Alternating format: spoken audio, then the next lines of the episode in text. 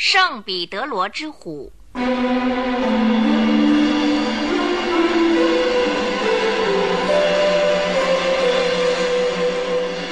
长燕导播，葛大卫配音录音，李若梅主讲。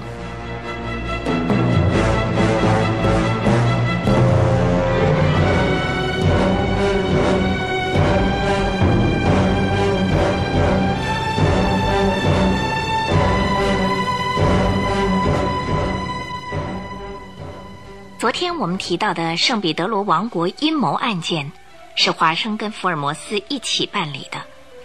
所以这个奇怪的案子，福尔摩斯到底花了多少心血才侦破了那个不平常的案子？华生记得非常的清楚。当时他所留下来的办案记录一直很慎重的保存着。现在就根据华生的记忆跟记录，把案子的经过情形详细的告诉您。这个案子是从福尔摩斯接到这通急电开始，电报上写着。这里发生了一件使人难以相信的案子，请你侦办。下午四点去拜访你，务请在家等候。施商德·艾克尔斯。华生看过这份电报之后，就问福尔摩斯说：“哎，你认识这个施商德·艾克尔斯吗？”“根本不认识，还是初次看到这个姓名。”“哦，那你想不想跟他见面呢？”“啊，既然是一个使人难以相信的案子。”连你也想听他说说吧？哼哼，这不会是一件普通的案子吧？为什么？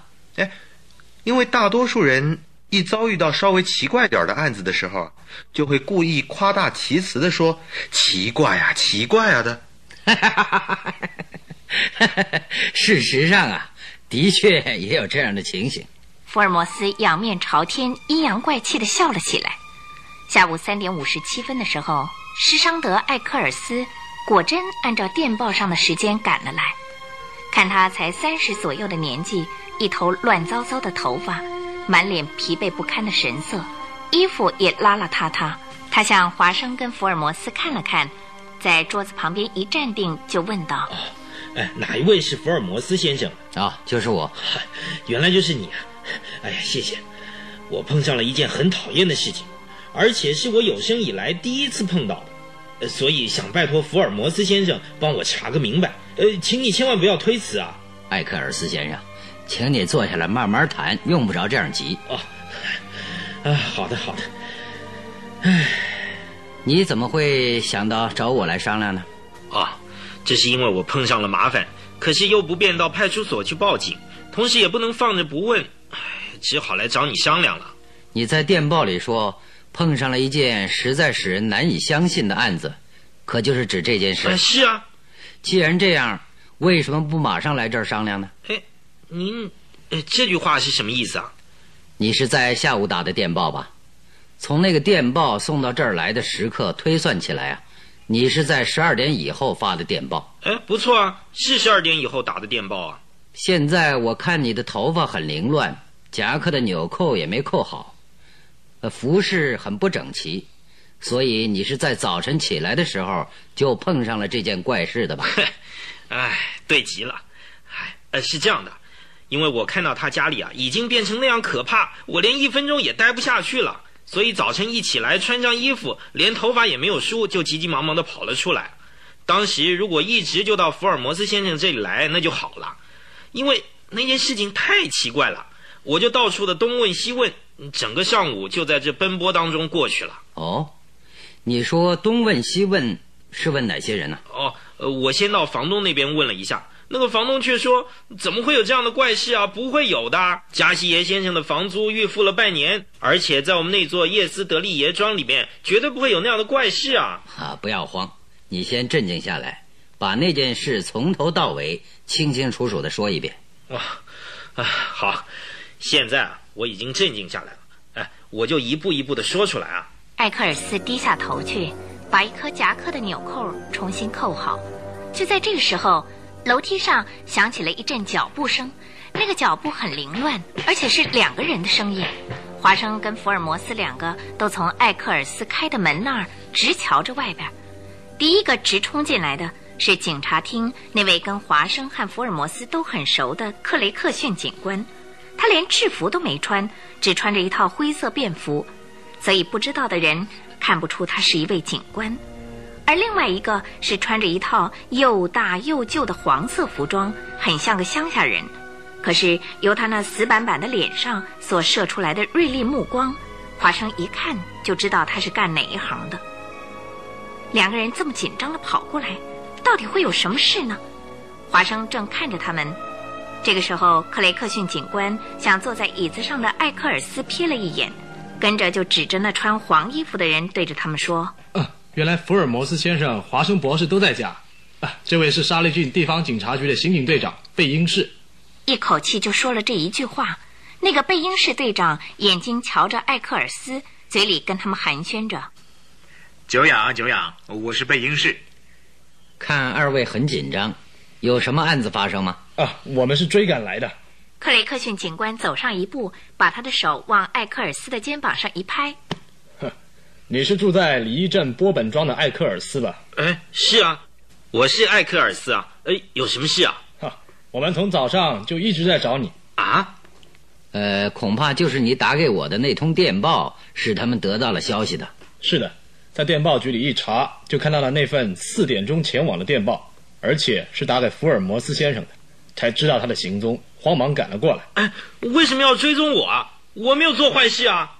哎，你知道沙利郡寒沙村的叶斯德利爷庄吧？呃，这个我知道。关于叶斯德利爷庄的事情，我是要跟福尔摩斯先生谈谈的。住在叶斯德利爷庄里的加西爷，你一定知道。哎，我知道啊。关于加西爷的事情啊，我也正要跟福尔摩斯先生谈呢。关于加西爷的尸体，我要你说明一下。科尔斯听了这个话，立刻从椅子上站起来，脸色苍白的像一张白纸。啊，尸体？加西耶他死了？哦，你不知道？什么时候死的？昨天晚上发现。怎么死的？被人杀死的。你不知道吗？我，我怎么会知道？哎，难道我有嫌疑啊？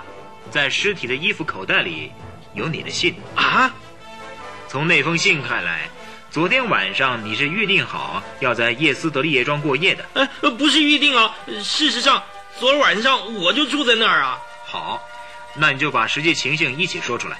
贝因士警官从口袋里取出了一本黑皮面的警察手册来，在他口袋里好像也放着手铐。原来是一个杀人案子，住在叶斯德利爷庄的一个叫做贾西爷的人被人杀死了。这个名字有点怪，是不是女人呢？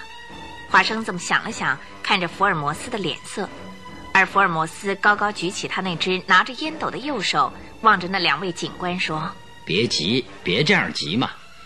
你们让艾克尔斯把实在情形从头说出来，用不着这样急。啊，华生啊，哦，对不起，请你倒一杯白兰地跟一杯水来给艾克尔斯先生。”脸孔发青的艾克尔斯眼看就要昏过去，哎，坐下来休息一会儿。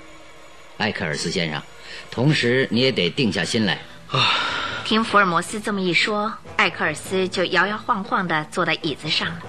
艾克尔斯一看到华生放在桌上的水跟白兰地，就说道：“多谢多谢。”像小孩那样敬着礼，然后左手拿白兰地，右手拿苏打水，就一口一口地喝起来。华生看了实在是非常同情，增加了一点生气的艾克尔斯，他的脸上泛起一层淡淡的红光。说了一声谢谢之后，把喝干了的酒杯放下，说：“现在我要说了，唉，我定下神来了。呃，从头说起啊，华生啊，记录下来。大概福尔摩斯已经认定这个案子的确奇怪的使人无法相信。华生拿过了一本大号的侦探手册，顺手打开来。克雷克逊跟贝因士两位警官并肩坐到长椅子上，点着了纸烟，吸起来。艾克尔斯开始从头说出经过的情形。我还没有结婚，而且啊，跟什么人都谈得来，所以朋友很多。在那么多的朋友当中，跟我最要好的是一家印刷厂的小老板梅比尔，他的朋友也很多。他常常喜欢邀集那些合得来的朋友在家里举行茶会，我也被邀请参加了很多次。两个星期前呢，在一个茶会当中，我第一次认识了加西爷。我现在听到加西爷被杀的消息，真使我惊慌失措。加西爷跟我两个人自从第一次见面以后就非常的要好，我们很随便的彼此称呼，我比他小两岁。嗯，记得第一次见面的时候，加西爷高兴地说我二十八岁，呃，还年轻吧？：“ 哎，你在做什么？我啊，我在木材公司里面做事。我呀，我时常到大使馆去走动走动。哎，你是外交官呐？哪里？我不是什么外交官，不过和外交官稍微有点关系。哦，哪个大使馆啊？西班牙大使馆，哎，你是西班牙人呐？何必问起国籍来呢？什么国家还不都一样吗？不过这样说来，你的英文实在是讲得很流利。真的？呃，请问你住在哪里？啊，你是说我的住址啊？在李一镇波本庄，呃，是一所公寓哦。到你那边去玩玩，可以吧？哎，当然可以啊。每天五点钟以后啊，我大概都在家里的。好，我会去看你。加西耶这样说过。第二天傍晚的时候，果真就来到艾克尔斯家了。以后他们俩的交情就越来越深，有的时候一块儿上舞厅，有的时候一块儿去吃饭。他们正在这样亲密的互相来往的时候，一天，加西爷对艾克尔斯说喂，艾克尔斯，哪一天到我家来玩玩好不好？好啊，嘿嘿，哎，到你家看看也好啊。你住哪儿啊？我住乡村里头，空气非常好。哎，什么地方的乡村呢、呃，从伦敦去坐火车要不了两个小时，是沙利郡含沙村。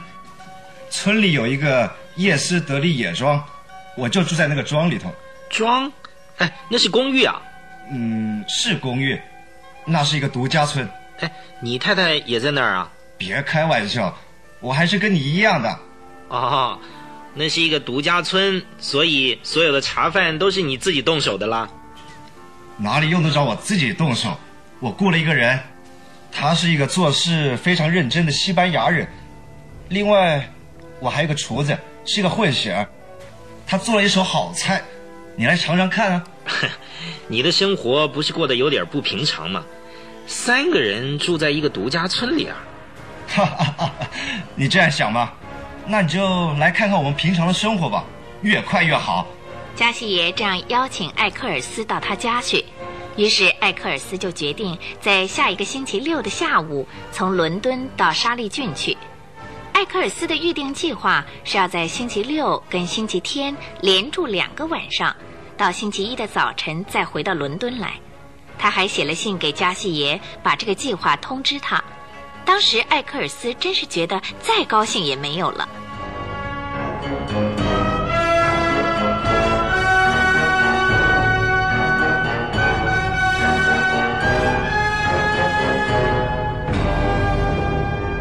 那个星期六的下午，到了那边的车站，艾克尔斯就雇了一部乡下的半旧汽车到含沙村去。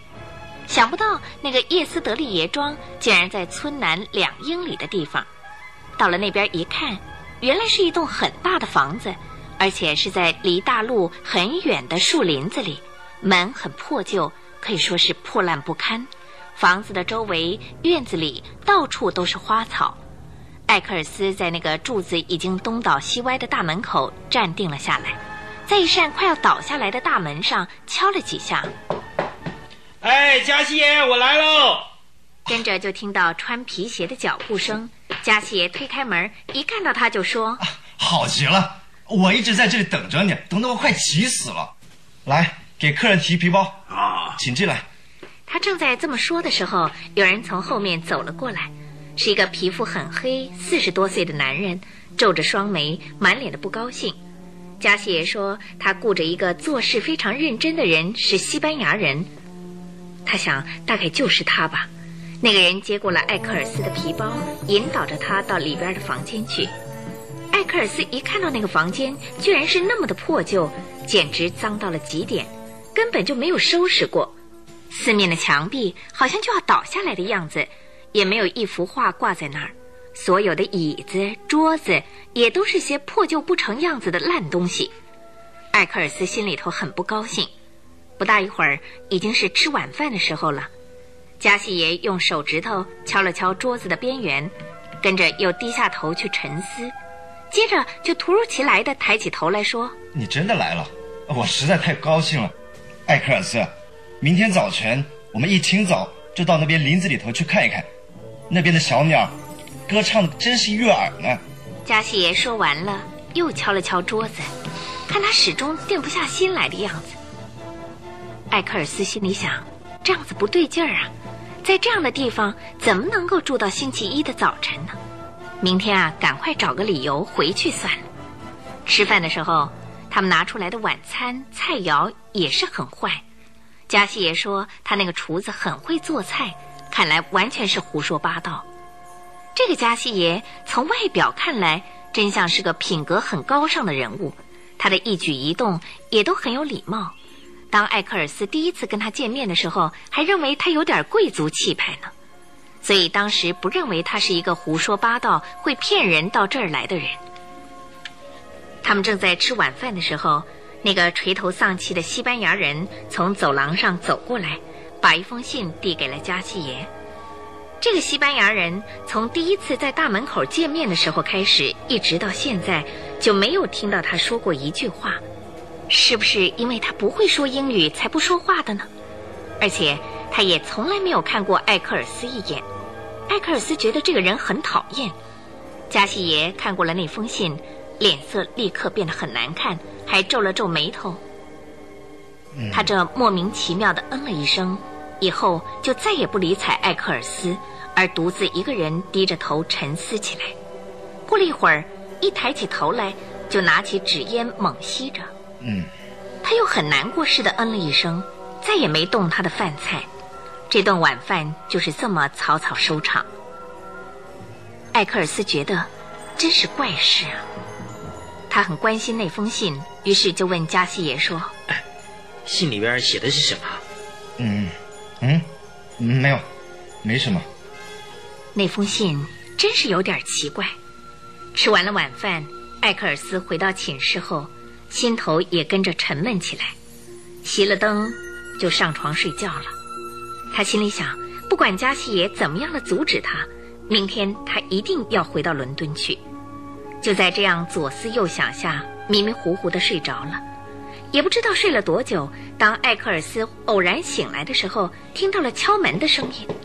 呃，谁呀？艾克尔斯这么一问，门就开了。是我，你按铃了吗？呃，呃，没有，我哪有按铃啊？哦，我以为铃声响了，你却一直在睡觉。嗯，啊，这样来吵醒你，真是对不起。现在一点多了，明天早晨我们还要到树林里头去散步呢。睡睡吧。说着，他就拉上门走了。这个时候已经是半夜一点多钟了。艾克尔斯在黑暗中想着想着，又睡着了。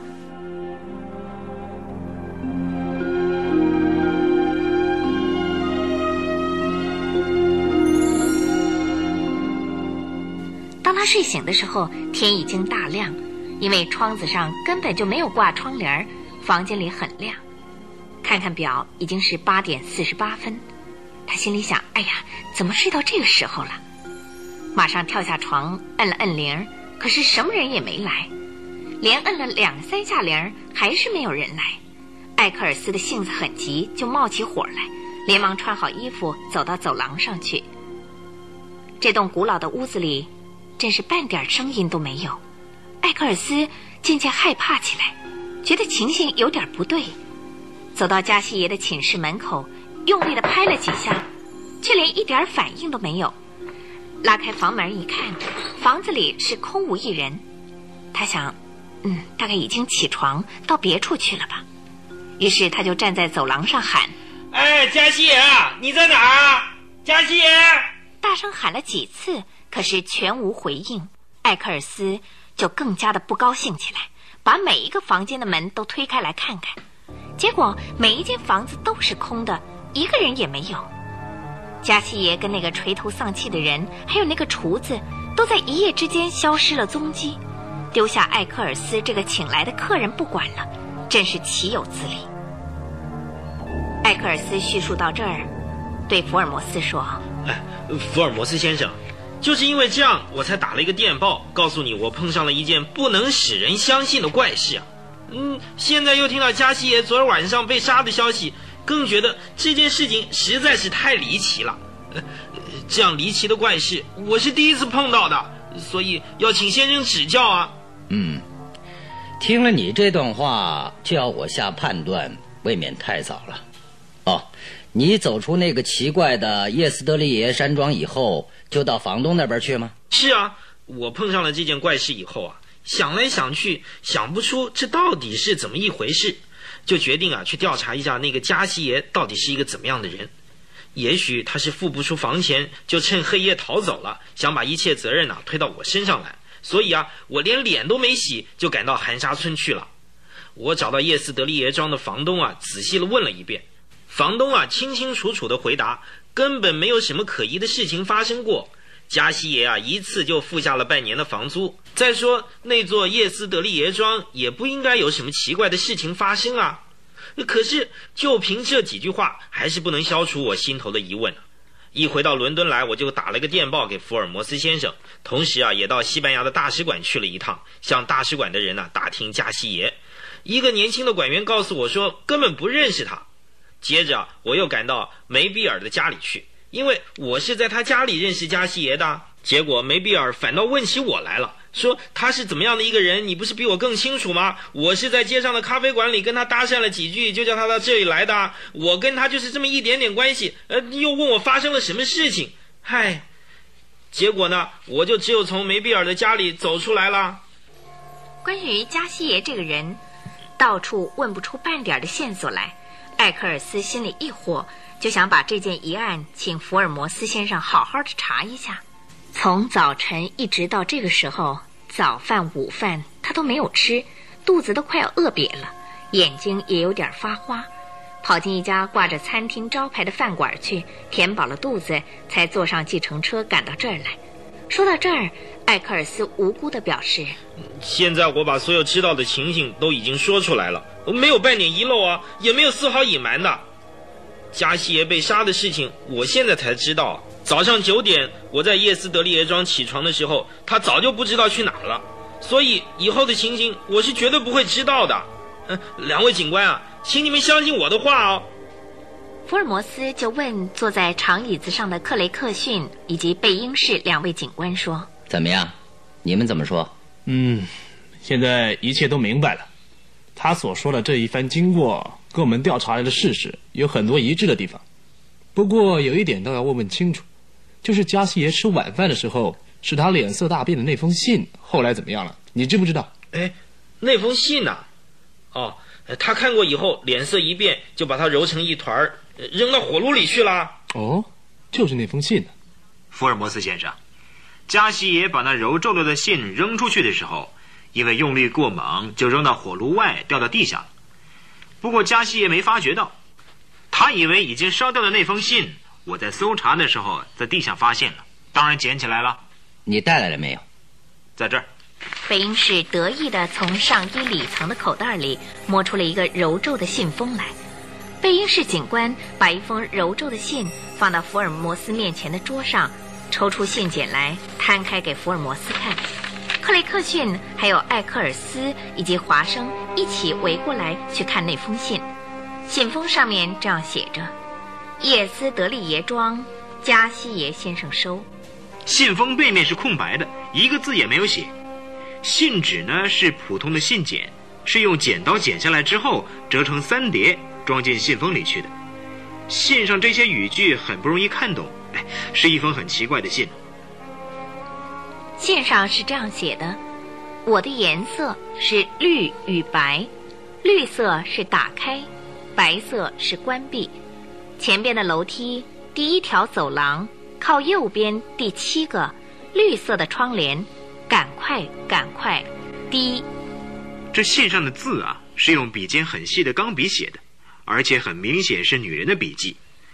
可是，你们看信封上的笔迹啊，笔画很粗，如果不是换了另外一支钢笔，就是另外一个人写的。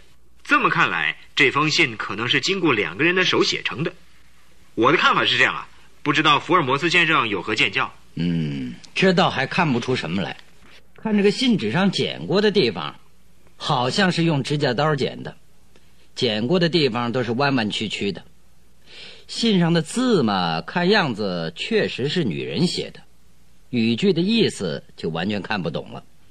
华生啊，哎你有什么看法？哎，这封信呐、根本是个谜。什么我的颜色是绿与白是什么意思？我根本看不懂。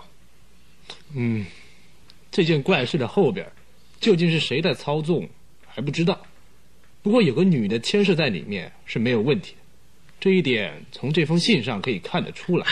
哎，这封信的发现呢、对于我个人来说，实在是一大幸运了。它证明了我所说的完全是真情实话，没有一句是假的。哎，跟加西爷住在一起的那个西班牙人，还有那个厨子，哎，到底怎么了？啊，现在还没查出到底在哪里。哦，贝英士先生，加西爷的尸体检验的结果怎么样啊？尸体的现场是在叶斯德利耶庄南方一公里左右的田野里发现的，好像是被人用一个装满泥沙的袋子或者是别的东西啊猛击头部致命的，外部并没有伤痕，可是头的内部啊却受了重伤，而且也好像是从背后用力一击啊就倒地死了。可是那个凶手在他死了以后还狠狠地打了他一顿，可见是个很凶狠的家伙。当然了。这个凶狠的凶手一定是个男人，女人恐怕没那么大力气。再说，写这封信的女人并不是直接下手的凶手。这信封上的字如果是男人的笔迹，也许这个杀人的案子就是写着信封的家伙干的。嗯，说的很合情理。另外，在现场还找到什么线索？贝因士警官服务在乡下一个警察分局里，他的侦探神经好像也很敏锐。福尔摩斯那么一问，他立刻回答说。那真意料不到啊！脚印儿跟其他可供侦查的线索半点儿也没留下来。哦，那加西野身边的东西呢？都在呀、一样没少。哦，附近有些什么人家？在出事地点周围四分之一英里的范围之内，一户人家也没有。只在距离大约半英里的南方啊，有个叫做奥克素的小镇。呃，呃，在那样深更半夜，加西爷到那样偏僻的地方去干什么？呃呃，刚才我已经说过了，我是完全不知道啊！我已经说的这样的清楚了，呃，不要怀疑我。这很简单，在加西爷口袋里放着你的信呢。信上说星期六下午去看他。从这封信上的收信人的姓名跟地址就查出来，死者是加西耶，而且案子的发生正好在星期六的深夜里面，尸体的发现呢是在星期天早上，也就是今天早上。我在检查过尸体之后，当然就到叶斯德利叶庄去了一趟，时间是十点钟以前。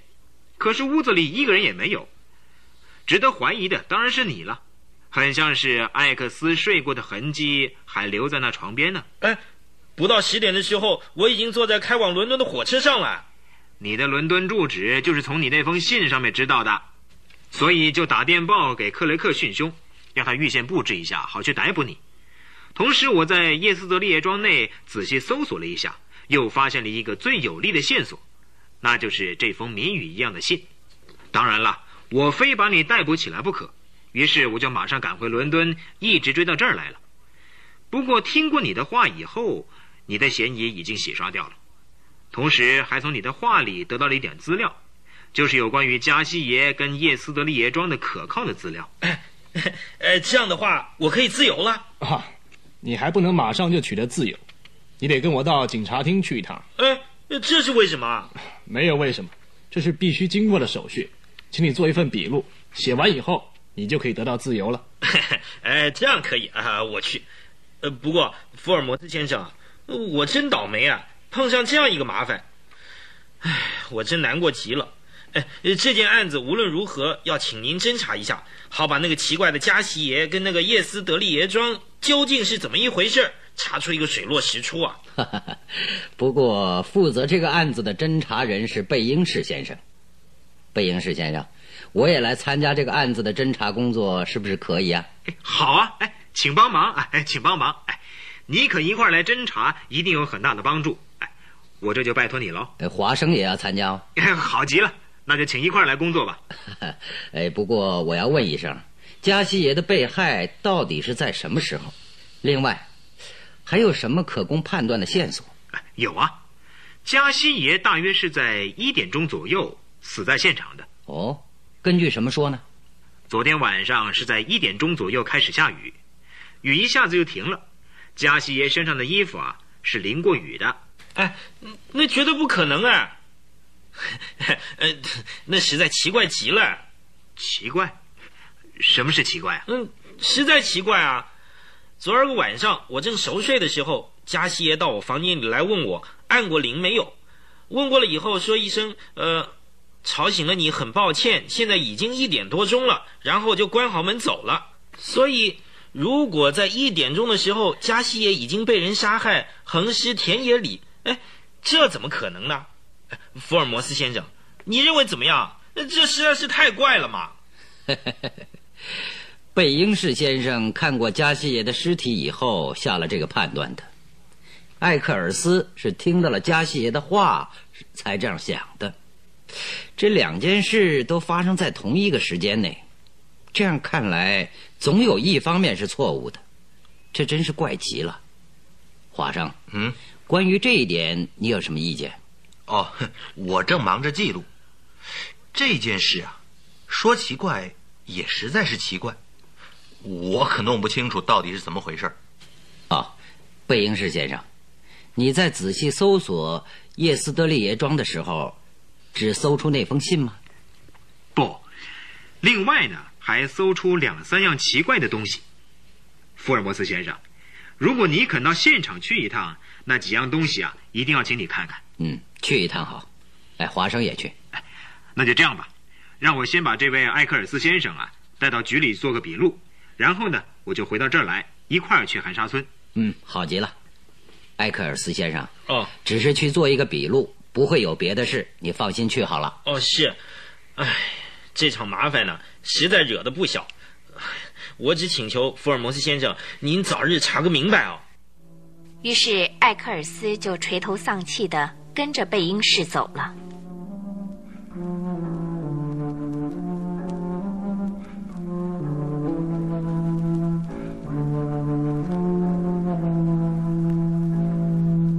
圣彼得罗之虎第一集，常燕导播，葛大卫配音录音，李若梅主讲。参加播出的有李英丽、尹传星、王大鹏、房纯辉、苏文燕、屈德海。谢谢收听。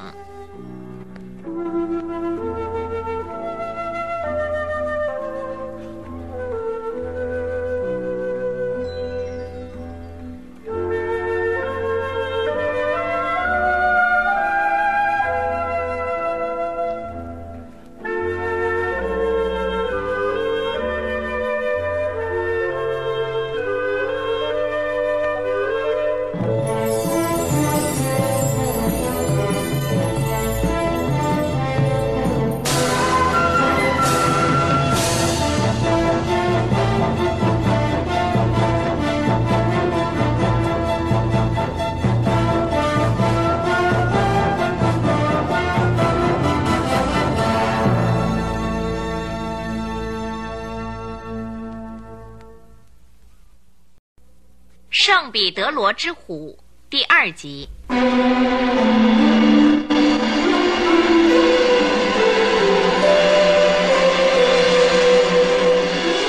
常燕导播，葛大卫配音录音，李若梅主讲。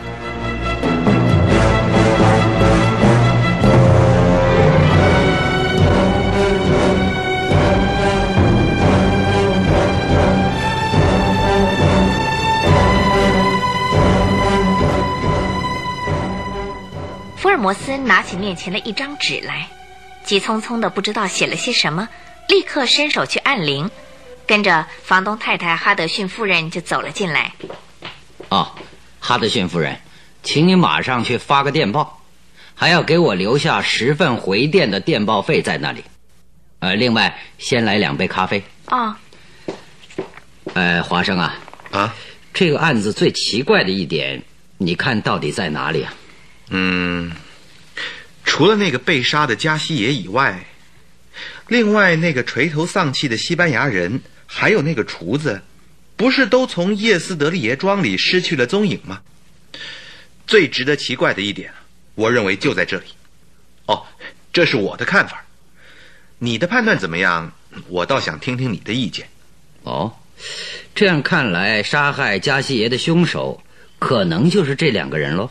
恐怕是吧，是不是为了一件什么事情，他们两个跟他们的主人结下了冤仇？那个西班牙人的脸上常常带着几分阴沉沉的气色，我想恐怕就是这个缘故吧。这个话很合情理。不过既然这样，他们实在不必在客人从伦敦来的这一夜把主人拖到野外去杀掉。嗯，如果趁没有客人在的时候下手，不是更容易隐瞒他们的罪行吗？嗯，这一点你觉得我说的对不对？听你这么说，你觉得那个西班牙人跟那个混血儿，跟这件案子都没有关系是吗？嗯，这倒不一定。哎，那两个人既然跟这件案子无关，又怎么会在案子发生的当天晚上失去了踪迹了呢？对呀，这就是这个案子的疑点之一呀。不过这个疑点呢还摸不清楚，现在再看看另外一点，加西爷把艾克尔斯请到叶斯德利爷庄去，使他碰上了这个使人难以相信的怪事的原因到底在哪里？这是一个很重要的问题。嗯，我也这么想。加西爷那样做是有计划的。是啊，可是你根据哪一点下了这个判断呢？哎。加西爷在初次见到艾克尔斯的时候，马上就到艾克尔斯的公寓里去拜访。不久之后，又那样热心的对艾克尔斯说：“哎，到我家里来玩一趟吧。”要艾克尔斯去看他，这根本就是一个有计划的行动。不错，华生啊，算你赢了两分。哎，不过，请问他为什么要这样计划？理由呢？哎，这一点呢，就是这个疑问的所在。现在我还不清楚。哎，你不要学我。我们来谈谈第二点吧。你听我说啊啊，这第二点呢，用不着多谈，非常明白的。哦，你是这样想啊？那就请你说说看吧。这个时候，送咖啡跟饼干来的哈德逊夫人对福尔摩斯说：“啊，福尔摩斯先生，电报我已经发出去了。啊，好，谢谢你啊。”哎，华生啊，我们一边喝咖啡一边继续谈下去。好，你要连喝两三杯才过得了瘾吧？啊，你你怎么知道？这还用说吗？看你的脸色就知道了。你的脸上还不是一样吗？满脸不都是这问题呀很难解决的表情吗？对极了，加你五分。嗯，哎，看不出你竟有这样的本领啊！把我看得这么准，哎，我的确觉得这个问题实在很难解决。至于加西爷为什么要请艾克尔斯到耶斯德利爷庄去，这一点倒是很明显的，并不是问题。哎，你知道的这么清楚，真应该加你五分啊！不过，请你说明一下好吗？好吧。那个叶斯德利爷庄是一栋又大又古老的房子。而且每一间房子都没有好好收拾过，更谈不上有什么东西陈列在那里。院子里更是杂草丛生，这都是艾克尔斯说的。嗯，这样看来，加西爷并不想在那里长久住下去，一定是借来暂住的。是啊，这也可以说得通哎。可是，在另一方面，却付了半年房租，这只是掩人耳目的手法，好使寒沙村里的人们。认为他是要在那里长久住下去的。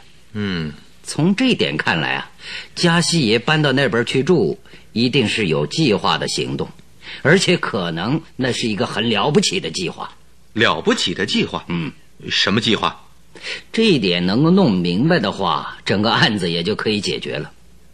不过，我们老在伦敦这样空谈的话，这个案子的真相还是摸不到边际的。哦，照你的说法。一定要到加西爷被杀的现场，跟叶斯德利爷庄去看一趟，才有侦破这件案子的希望喽。嗯，在你想来，那个脸色阴沉的西班牙人，还有那个厨子，就是本案的凶手。嗯，哼，我可不这样想。那有什么道理啊？加西爷跟那个西班牙人，还有那个厨子，这三个人呢，大概是一起计划着一件事情。他们为了要实行这个计划，才搬进。耶斯德利爷庄去的，嗯，而且还把艾克尔斯从伦敦请了来。我这个判断，你看有什么地方不对的吗？哼，我看呐，这只是你的想象而已吧？当然是想象。不过，根据艾克尔斯所说的话来下这个判断，在侦探的道理上是说得过去的。所以，我觉得这还有点意思。那你就把这个想象再进一步的推想下去吧。华生博士啊，嗯，今天你真是想象不到的固执啊。嗯，要再进一步推想下去的时候，我觉得加西爷在伦敦他的朋友中，怎么会特别选定艾克尔斯？这一点是一个问题。嗯，不过不但你，连那两个警官呢，都还没有想到这一点呢。这，嗨，何必这样一次又一次的来考验我呢？你赶快说下去吧。喝了咖啡就兴奋起来了，确实不大好的。嗨，艾克尔斯啊，是一个纯洁的青年，而且生性也很直爽，所以不管人家说什么，他总是很容易相信的。嗯，不错。呃，还有呢？就是因为他是一个单纯的人，加西爷推开他寝室的门，说了声“把你吵醒了”，哎，真对不起，现在才一点多钟，就走了出去。埃克尔斯在床上一听说一点多钟，就相信那个时候只是一点多钟，就是又睡着了。哎，这跟那件案子又有什么关系啊？实际上那个时候还不到十二点钟，加西爷却说声已经一点多钟了，以后就走开了。这到底是什么意思呢？在我想来啊，加西爷就在那个时候离开叶斯德利爷庄到外边去了。嗯，他是准备在那时候动手干那件他早就计划好的事情，而且要在一点钟以前赶回叶斯德利爷庄。再说，那个计划一定是一个惊人的犯罪计划，所以加西爷在事先已经预料到，在干出这个案子以后，他自己必定会被逮捕。他是一个绝顶聪明的人，当然会把事后的准备早就布置好了。哦。这样的话，加西爷这个人是一个大坏蛋喽。哎，你说说看，他到底是不是这样一个人呢？我只是说是我的想象，你既然喜欢听嘛，索性让我一起说出来吧。嗯，加西爷所做的那个犯罪案子，经过警方的侦查以后，会被断定是发生在一点钟左右。他在被捕以后，势必要依法审判。在审问的时候。被传的证人是那天夜里住在叶斯德利爷庄的艾克尔斯。法官问他的时候，他一定会回答：“是啊，那天夜里一点多钟的时候，加西爷的确在家里。他到我寝室里来说：‘铃响过没有？把你吵醒了，很抱歉，现在已经一点多钟了。明天早晨到树林子去散步，睡吧。’说着，他就走了出去。”这个天性纯洁的艾克尔斯一定深信不疑的给他证明，我这个想法你看合不合理呀？嗯，这样的话，艾克尔斯就替加西爷作证，证明他在出事当时的确不在发生案子的现场。如果再没有别的证明可以证明加西爷犯罪的话，那法官就只好判他无罪了。所以啊，我的推测是加西爷早就这样设计好。才把艾克尔斯请到叶斯德利爷庄去的，你看对不对？嗯，不错，你的想象实在很深入。哎，不过那个西班牙人跟混血儿从那天夜里就下落不明了，这又是怎么回事呢？嗯，这个问题嘛，我倒还没有研究到。哎，还有啊，加西爷被杀死在田野里，你说到底是为了什么？他为了要实行一个惊人的计划，在十二点左右从叶斯德利爷庄出发。赶到那个荒野里去，却反而在那边遭人杀害了。这个杀害他的人跟加西爷要实行的计划一定有关系。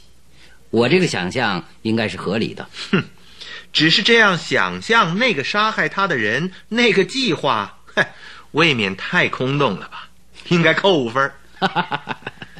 只要我一到现场啊，我这个想象你就得加我十二分。哦。那封怪里怪气的信，你可看出一点秘密吗？从那个笔迹看来，是一封女人写的信，那是毫无疑问的。哎，福尔摩斯啊，今天我一直在被你考验，现在你又问我那封信到底有什么秘密？我觉得信里一开始我的颜色是绿与白，嘿，倒很像是赛马的时候所使用的颜色呢。嗯，这样想的话，就离题更远了。现在啊，我再问你下面那两句：绿色是打开，白色是关闭，像是什么暗号吗？哎呦，你老是这么什么什么什么什么的问我，我觉得问的太不高明了，应该扣分儿。前面的楼梯，第一条走廊，右面第七个绿色窗帘儿这段话就不是什么，而是很明显的指点进入屋子的说明了。嗨，这一点呢，你不说我也早就知道了。哦，华生博士，就给你两分吧。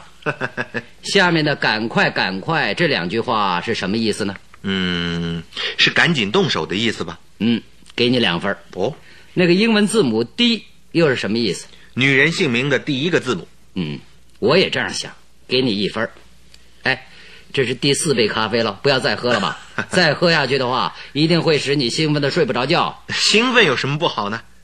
现在你再没有什么要考验我的了吧？他们两个人正在这样互相问答的时候，从外边进来的哈德逊夫人把一份电报拿给了福尔摩斯，说：“福尔摩斯啊，这好像就是刚才发出去的那封电报的复电呢。”哦，这么快？哎，华生，你看看。哦，这是什么电报啊？华生觉得根本就不像电报，上面写着：“子爵哈林戈维金格庄。”实业家郝利奥德奥克秀庄，法院院长哈英士泰迪庄，杂货商伊利恩斯河顿庄，公司经理亨达松凯白庄，教会牧师斯顿奥斯林庄。这是什么副店呢？从哪儿发来的？这上边不都是些人名跟地名吗？嘿，嗯，是一些人名地名。我打去的电报啊，就是要问这些人名跟地名。接到这样的复电，当然用不着大惊小怪。哦，这是寒沙村村长发来的。不过我还是不明白这个电报的意思。哎呀，何必这样着急呢？啊，加西爷为了实行某种犯罪计划，才在夜里离开叶斯德利爷庄的。他出发的时候，姑且假定在十二点钟左右。又假定他预定要在一点多钟的时候回到家里来。从出发到回来中间只有一个多钟头，从这来回的时间计算起来，他要到干那个犯罪勾当的地点去走一趟单程需要三十分钟。哦，原来如此，这是一个很合理的想法。因此啊，我就断定那个地点不是在寒沙村里面。就是寒沙村附近。嗯，很对。再从那封怪信的语句看来，因为信上有“前面的楼梯，第一条走廊，右面第七个”这一段话。嗯，假如这是指示怎么样进门的暗号的话，这栋房子一定是一栋相当大的高楼大厦，因为这栋屋子里有好几座楼梯，好几条走廊。你说的很对。那第七个？可能就是第七扇门，那条走廊也很长，至少有七扇门。右边第七扇门挂着一块绿色的窗帘儿。你推测的很合情理，给你一分啊，只给一分啊，真是小气啊！这是谁都想象出来的道理嘛，当然只能给一分。所以啊，我就发了一个电报去，要对方告诉我。村里村外有很多楼梯跟很多走廊的大房子是哪几栋？还要把这些大房子的主人姓名告诉我。那个村长实在不错，马上就来了这个副店，还把这些屋主的职业也一起告诉了我。你错了，福尔摩斯啊！嗯，我错了。嗯，这些屋主如果跟加西爷的计划还有那封离奇的信没有什么关系的话，这样调查根本就是多此一举。你说是不是？哎，你这个话说的很对，哎，所以啊，我也说，真要侦破这个案子，总得在看过现场以后。就目前来说，这个案子能不能侦破，还不能肯定。这么说来，这个案子的真相你也还没有摸清楚了。当然了，哎，你不要再喝咖啡了，你喝第几杯了？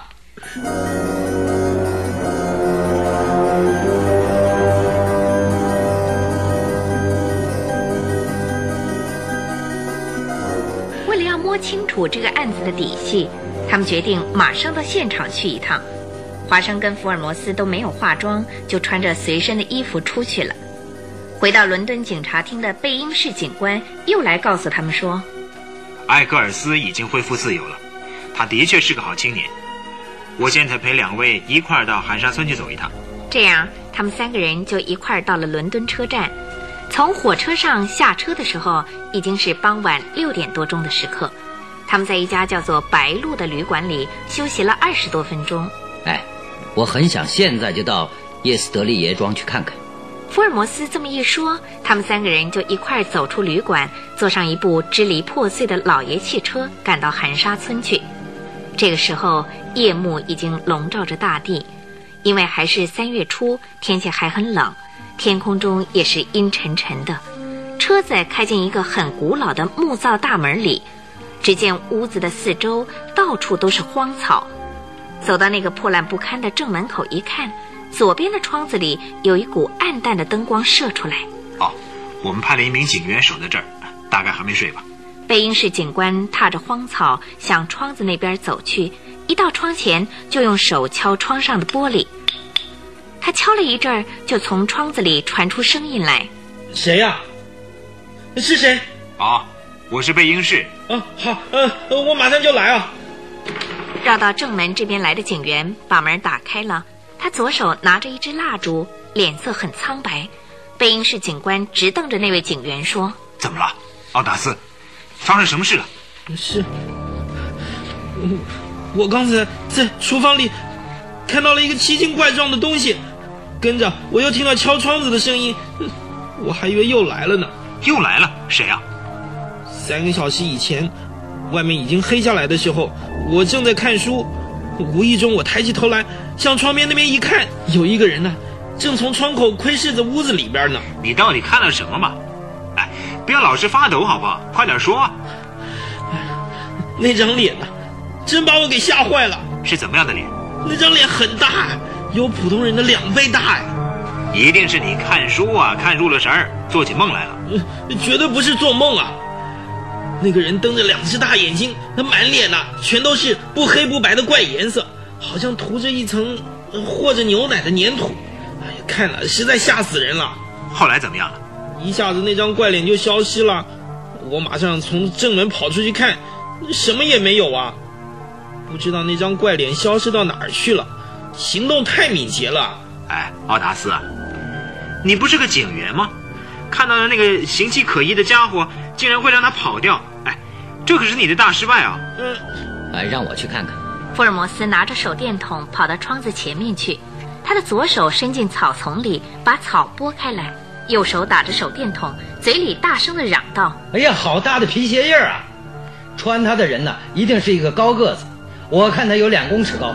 除此以外，再没有一点侦探线索了。听到福尔摩斯这么说，华生大吃一惊。啊，身高在两公尺以上啊！哎，那到底是怎么样的一个人呢？还不知道啊，只留下皮鞋的印儿。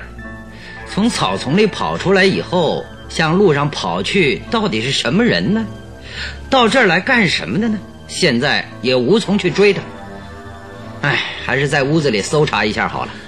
嗯，竟然有这样奇怪的家伙，在这个时候还敢跑到这儿来，到底跟这个案子有没有关系呢？奥达斯，这真是你大失策。嗯。哎，那就请福尔摩斯先生、华生博士到屋子里去看一下吧。愤怒的贝因士警官在前头带路，一起走进屋子里。所有大大小小的起居室、餐室、寝室，到处都是灰尘。所有的东西都烂得不成样子，更找不出半个人影来。原来加西爷只是临时来住一下的，家具这些日常用的东西一样都没有。华生跟福尔摩斯两个人把每间房子都搜遍了，却连半点线索也没找到。跟在他们后面的贝因士警官还在很得意地说：“我早就相信，尽管福尔摩斯先生跟华生博士来搜索，也搜不出什么东西来。”因为我早已经仔细的搜索过了，可是，在厨房里头，的确有两三样莫名其妙的东西。我在伦敦你家里的时候早就说过，刚才那个奥达斯也说过看到一些古怪的东西啊。哦，竟会有这样的事，那我一定要去看看。不过那些东西连贝英士警官也看不懂，我能不能弄清楚那到底是什么还不敢说。福尔摩斯先生这样说，那可就没办法了。越来越得意的贝英士警官就带着他们到厨房里去。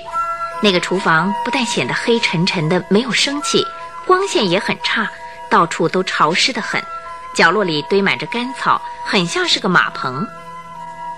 嗯，像这样堆着干草的厨房倒很少见的啊。嗯，哎，华生啊，嗯你看这到底是什么？这恐怕是厨子睡觉的地方吧？哎，上边还有人睡过的痕迹哦。嗯，有点像。贝英士先生，你认为怎么样？我第一次看到的时候啊，也是这样想。像牛马那样在稻草堆里睡觉，哼，一定是一个很粗野的人。说起来啊，他还是个厨子呢。竟有在稻草堆里睡觉的厨子，这真是一个怪人呐、这不能算奇怪啊，真正奇怪的是这边儿。贝英士警官把他的手电筒照向配菜台上去，华生一看到就大叫起来。哎呦，一个很像黑人的婴孩，也像一只小猴子，仰面朝天躺在那儿，在那个黢黑的小肚子上系着一条粗粗的、很像用贝壳串成的带子。侦探神经特别敏锐的福尔摩斯就伸出右手去摸了一下这个小怪物的头颅，说哎，华生啊，摸上去觉得很干很硬，奇怪极了。我一看到这个怪东西啊，就断定一定是一个刚生下来的婴儿，身上被涂了一些药料，才会变成这么僵硬的。哎，你们看，这小东西紧闭着双眼，满脸都是皱纹，我看呢，一定是个小孩儿。如果是小猴子，身上不应该没有毛啊。福尔摩斯先生，你看我说的对不对？哎，我用手摸过后啊，就知道这绝不是动物，那这是什么？本来就是没有生命的。华生啊，嗯，你只要把这个东西解剖一下，就会知道这到底是什么了。怎么样？要不要解剖一下？哎，本来就是没有生命的东西，去解剖它又有什么意思呢？你说说看，这到底是什么？这是人工制造的东西。啊，人工制造的？哎，是什么人做的？为什么要造这么一个怪东西啊？是用来做守护神的，守护神？哎，是一个保护制造这个东西的人的守护神，所以在制造这个东西的黑人心目中啊，是一个最值得尊敬的东西。你不妨到伦敦大英博物馆里去看一下，就有一个跟这完全一样的小东西保存在那儿。还有这么一回事啊！原来黑人因为迷信才制造出这么一个怪东西来。所以实际上啊，也没有请华生博士动手解剖的必要。另外，还找到什么奇怪的东西没有？哦，在这里。贝英士警官说着，就走向洗菜台那边去。到了那边，把手电筒照着台子上说就是这一个。哎，这很奇怪，很好玩哎。：“福尔摩斯看到那个东西后，倒很起劲儿。华生一看，却有点害怕。这不知道是一头什么鸟，连毛带肉已经被撕得粉碎，好残忍呐、这不像宰来吃的，连毛带肉把它撕成这样血淋淋的好几块，为什么不用刀来杀它呢？哎，这是一只白鸡啊！这样看来，贝英士先生，这个案子的情节真是有点奇怪啊。说不定那个黑人的守护神这只白鸡，哎，也许都跟加西爷被杀有关系啊。嗯，这倒还不清楚。哦，还有一样奇怪的东西在那儿啊！你看，低着头的贝因士警官伸手到洗菜台下面，取出一样东西来，拿在手里一看，原来是一个小小的羊铁皮罐儿。华生向着那个小罐儿里一看，又吓了一跳。啊，血，这里面不是血吗？是血，有半罐子在里面，也许这是鸡血吧。贝英士把那只羊铁皮罐子又塞到洗菜台下面去了。他走到桌子旁边，用手电筒指着说哎，这儿还有一堆怪东西呢。：“在那张桌子上放着一个盆子，盆子里边堆着一堆大大小小的黑色的骨头。”福尔摩斯瞧了一会儿那一堆骨头，说嗯，这真是越来越怪了。贝英石先生，这本来就是放在这儿的吗？哦，本来啊不是放在这儿的，是我在炉灶里发现这些骨头以后啊，捡出来放进这个盆子里的。恐怕是杀了什么东西放在灶里烧了之后呢，剩下了这些骨头，所以这些骨头才这么黑呀。警察衣冠检验之后说啊，这不是人的骨头。嗯，对于这个判断我也同意，这可能是羊骨头。从骨头的大小看来，可能是小羊的骨头。华生，对不对？嗯，毫无疑问，这不是人骨头。至于到底是羊、是狗、是猫呢，我可就不敢断言了。哎，这儿怎么会放着这一大堆奇奇怪怪的东西呢？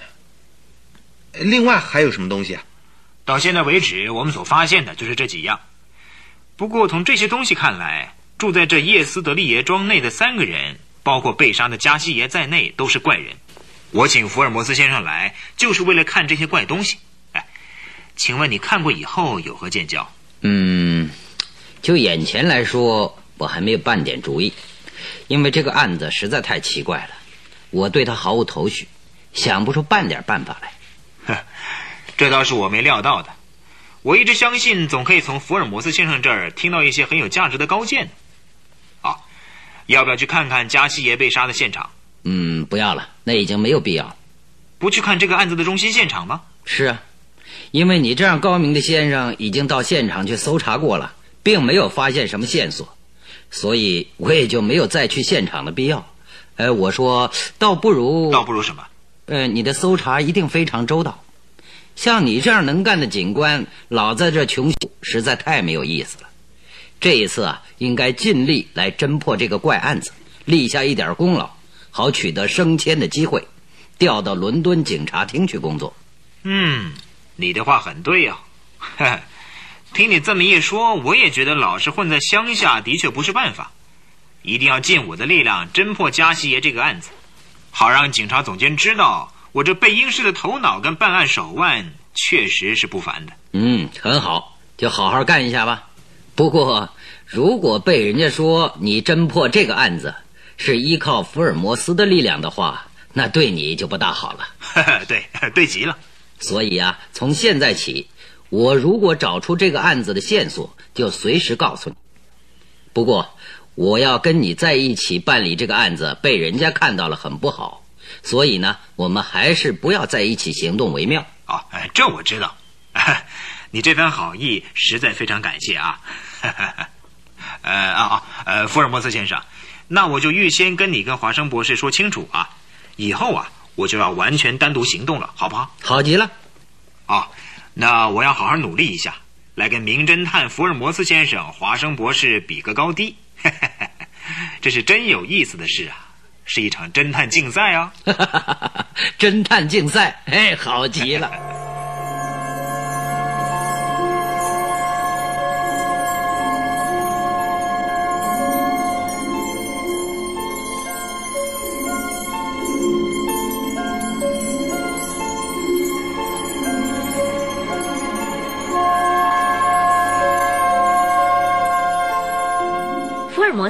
华生两个人在叶斯德利爷庄跟贝因士警官分手之后，就回到白鹿旅馆去，马上要旅馆里准备晚饭。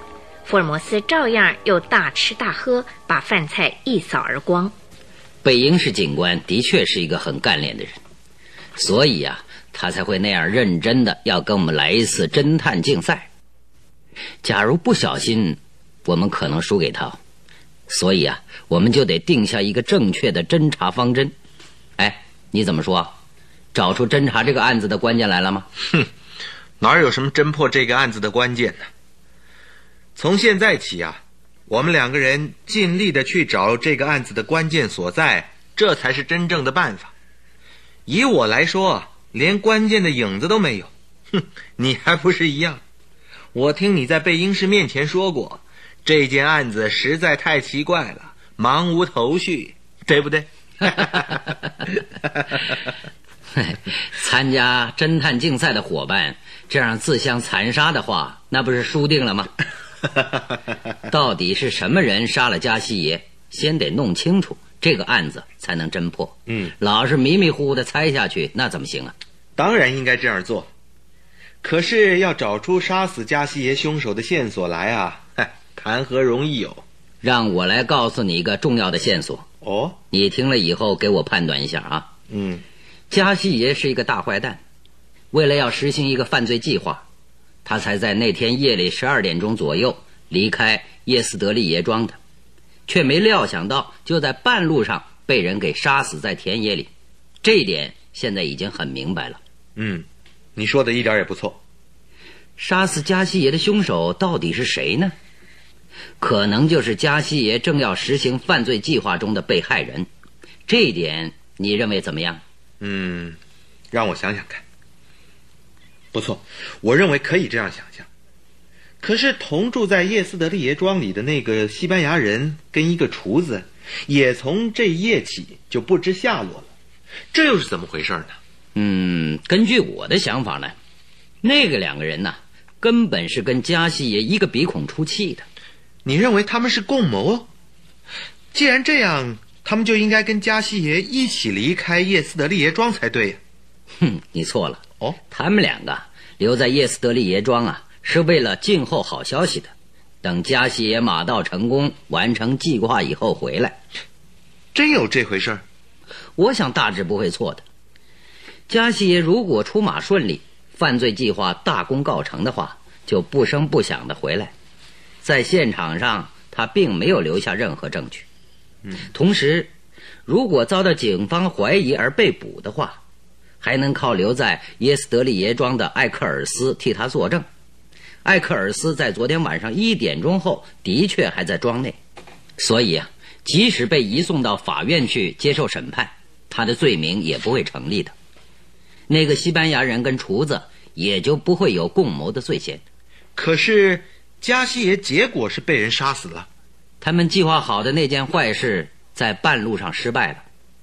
尽管到了预先定好要回来的一点多钟，还是不见他回到叶斯德利爷庄来。那个西班牙人跟厨子一看情形不好，就急忙逃出耶斯德利爷庄躲避了起来，因为他们怕警察会到庄上来搜查。就因为他们是跟加西爷是一起做那个坏事，他们怎么会不怕警察呢？这只是我的想法。你如果觉得有什么不对的地方，尽管指出来。让我想想看。嗯，你这个想法好像没有什么不对，不过还是让我想想看。你细想想。其次就要说写那封信的女人了。哎，你知道那个女人是谁吗？那个女人究竟是谁？现在我还不知道。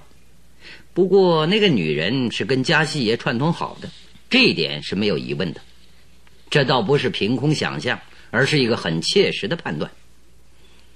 怎么样，华生，你懂不懂我说这个话的意思啊？哼，好，就把你那个判断啊说来听听，好让我给你做个评判。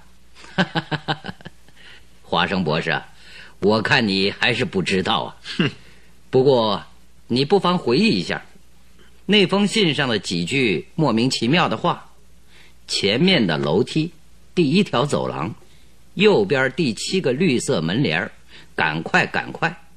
这是把屋内的样子告诉加西爷，而且啊，还要他赶快赶快去实行那个计划。这个女子啊，是加西爷的同党，非常明显。不错，可以这样推测。哎，你看我的想法不错吧？佩服吗？哎，那有什么值得佩服的？你既然这样推测。你可知道那个女子到底在哪儿呢？还不是住在一个大庄园里？到底在哪儿呢？哎，就在那个村长副店中的六个大庄园里。明天早晨，我要去好好调查一下这六个大庄园。那个能干的贝英士警官对这点恐怕就想不到。哦，这一次的侦探竞赛，我们这边赢定了。他一定也有侦查的目标。哎，对了。奥达斯警员看到的那张怪脸，比普通人的脸要大两倍。他到底是什么人呢？嗯，这个人大概也跟这个案子脱不了关系。在厨房里又发现了那些奇怪的东西，实在奇上加奇，怪上加怪呀！我倒要问问你，被杀的加西爷是西班牙人吧？嗯，我也这样想。他跟艾克尔斯说过“跟西班牙大使馆有关系”这句话，他可能是西班牙人。在叶斯德利爷庄里，那个经常拉长着脸的人，恐怕也是西班牙人。那个厨子，就是钻在稻草堆里睡觉的野蛮人呐。这三个人全部是外国人。嗯，如果他们为了要做这个惊人的犯罪案子，才租下叶斯德利爷庄来的话，他们这个犯罪案子的对象恐怕是外国人。哎，我这样想象，你认为怎么样呢？嗯，这也是有可能的。这样看来，杀死加西耶的那个凶手就是外国人喽。而且啊，是不是西班牙人呢？我把这个案子的侦查路线这样伸展开去，你认为这个方法对不对？被你这么一说，我也想通了。在那六个大庄园里，可能就有一栋是外国人，特别是西班牙人所住的那个。嗯，我们要把侦查的重点放在这里才对。对，一点也不错。明天早上我们就动手，但愿我们的工作进行顺利。福尔摩斯一高兴，就把他嘴里吐出来的烟喷得特别高。华生喝着饭后的咖啡，心里对于福尔摩斯推理的高明不由得暗暗佩服。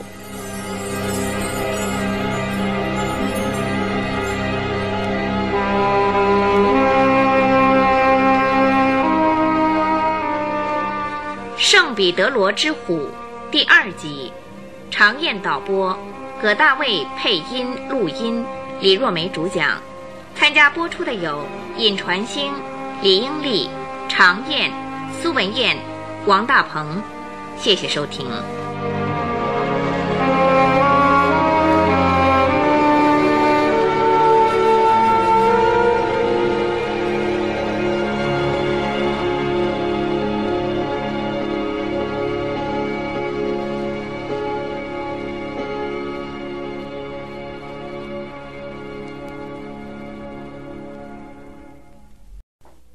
圣彼得罗之虎》第三集。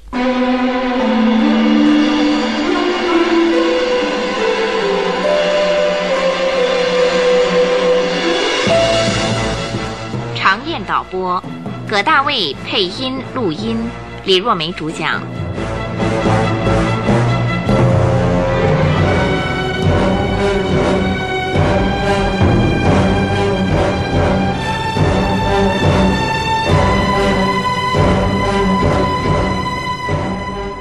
第二天的清晨，华生跟福尔摩斯走出白鹿旅馆，一起到寒沙村去。他们各自拿出名片来，要求跟村长见面。于是就有人把他们带进一间小小的会客室里去。华生心里头想，这是一个乡下的村长，嗯，大概是一个走起路来东摇西晃的老人家吧。正在这么想的时候，从里边走出一个二十五六岁的青年来。啊，我是这里的村长约翰·密克兰。福尔摩斯先生的大名我早就知道了，所以收到来电的时候，马上就发了一封回电。今天劳驾两位到我们村里来，哎，大概就是为了来侦查加西耶被杀那个案子吧。青年村长密克兰说话很爽快，不等他们说出来，就先替他们说了。这位青年一看就知道是个英俊有为的人，怪不得年轻轻的就被选出来当村长。福尔摩斯高兴地提出问题来：“哈哈，在英国最年轻的村长就是你老兄了。我们前来拜访啊，就是为了刚才你说的那件事。程你已经在电报里告诉我，这里有六个大庄园，还告诉了我这些屋主的姓名。不知其中有没有外国人呢？呃，这个啊啊，有的，呃，只有一个，是住在凯白庄的亨达松啊。这位亨达松先生。”他是哪国人？这我倒不大清楚。我只知道这个人经常在外面旅行，租下凯白庄呢已经有两年光景了。不过他经常不在家。这一次啊，在半年前就出门去了。听说又到什么地方去旅行了？好像在三个星期之前回来。哎，说不定啊，他回国去了。他的职业据说是公司的经理，不知道是哪家公司啊？呃，这我也不大清楚。他到村公所登记的时候是那么登记的，所以给福尔摩斯先生的回电当中啊，我也是照样写了一笔。谢谢。呃，请问你有没有跟亨达松先生见过面呢？啊，呃，见过。因为在我的职务上，必须找机会啊，去跟村里那些有地位的村民谈谈，问问他们对村务有什么意见啊。哎，所以我也去看过这位亨达松先生。听说他不愿意随便跟陌生人见面。不过我是村长，他跟我见过一次面，呃，时间很短，前后不过十分钟而已。哦，是怎么样一个人？这个嘛，嗯，大约五十岁左右，头发已经斑白，眉毛又浓又粗，两只眼睛呢深陷在眼窝里，脾气好像不太好，很少开口说话。我一提到村里的事啊，他好像是呃似听非听的样子，问他的时候也不回答，只是一眼不眨的瞧着我。看他精神很旺盛，虽然他闭口无言，颇具威严，可是多少显得有点古怪。哦，那他的太太，那个时候你也曾经跟他见过面吗？哦，他太太不在这儿，到底是去世了呢，还是留在国内，我就不大清楚了。哎，不过他有两个女孩子住在凯白庄内，一个大约是十三岁，一个是十一岁，请了一个女家庭教师来照顾他们。哦，这个女教师也是外国人吗？啊，不，好像是英国人，她的名字叫巴纳，大约是四十岁左右。嗯，住在凯白庄的还有一些什么人呢？亨达松请了个秘书在那儿，名字叫罗加师，大约三十岁左右。这个人呢、跟亨达松不大一样。我去拜访的时候啊，是他出来招呼的，对人很亲切。他的脸色带着有点巧克力色，不知道是哪一国人。他讲的英语多少有点怪腔怪调的。罗家师秘书有没有太太？呵呵，没有。哦，这样说来，住在凯白庄里的女性只有巴纳小姐一个人喽。哎，是的，这么听来，那封怪信就是巴纳小姐写的喽？哎，不对，那信上最后的署名不是有个 “D” 字吗？要是巴纳小姐的话，应该有个 “B” 字才对啊！华生的侦探神经立刻就被搞糊涂了。福尔摩斯好像也有同感，他的脸色露出了一种怀疑的神色来。他望着密克兰青年村长，继续的问下去。嗯，另外还有什么人住在凯白庄里啊？嗯，哦，还有一个上了年纪的佣人，此外就没别人了。哦，那个佣人是外国人吗？好像是的，这个佣人经常在村子里面走动，不过他老不说话，我也不知道他叫什么名字。嗯，有没有以前曾经一度用过，后来被开除了的人呢？哎，那倒有啊，不过那个人并不是被主人辞退的，而是自动不干的。他叫做沃南，本来是在那个地方管理庭园，后来突然回到村子里来做花木匠了。突然不干，嗯，有没有什么原因呢？据我听到的，是因为亨达松那个人脾气很不好，经常随便骂人，而且还用打狗的鞭子打他，所以他就不干了。听说沃南恨死了亨达松嘞。嗯嗯嗯嗯，现在好不好？麻烦村长一下，把沃南请来谈谈。啊啊好，哎，我马上去请他来啊！哎，如果他在家，相信他一定乐意来哦。哦，那真是太好了。哎，福尔摩斯先生，加西爷的被杀，哎，是不是跟亨达松有关系啊？呃，没有，绝对没有。我们昨天晚上才赶到这儿来，关于亨达松的情形根本不清楚。呃，他有没有嫌疑，要在侦查后才清楚，好才能够知道。啊，原来这么回事儿啊！我马上去请沃南来啊。嘿嘿，这倒真有意思，我也恨不得跟福尔摩斯先生啊一起去侦查一下。密克兰村长说着，就走出了会客室。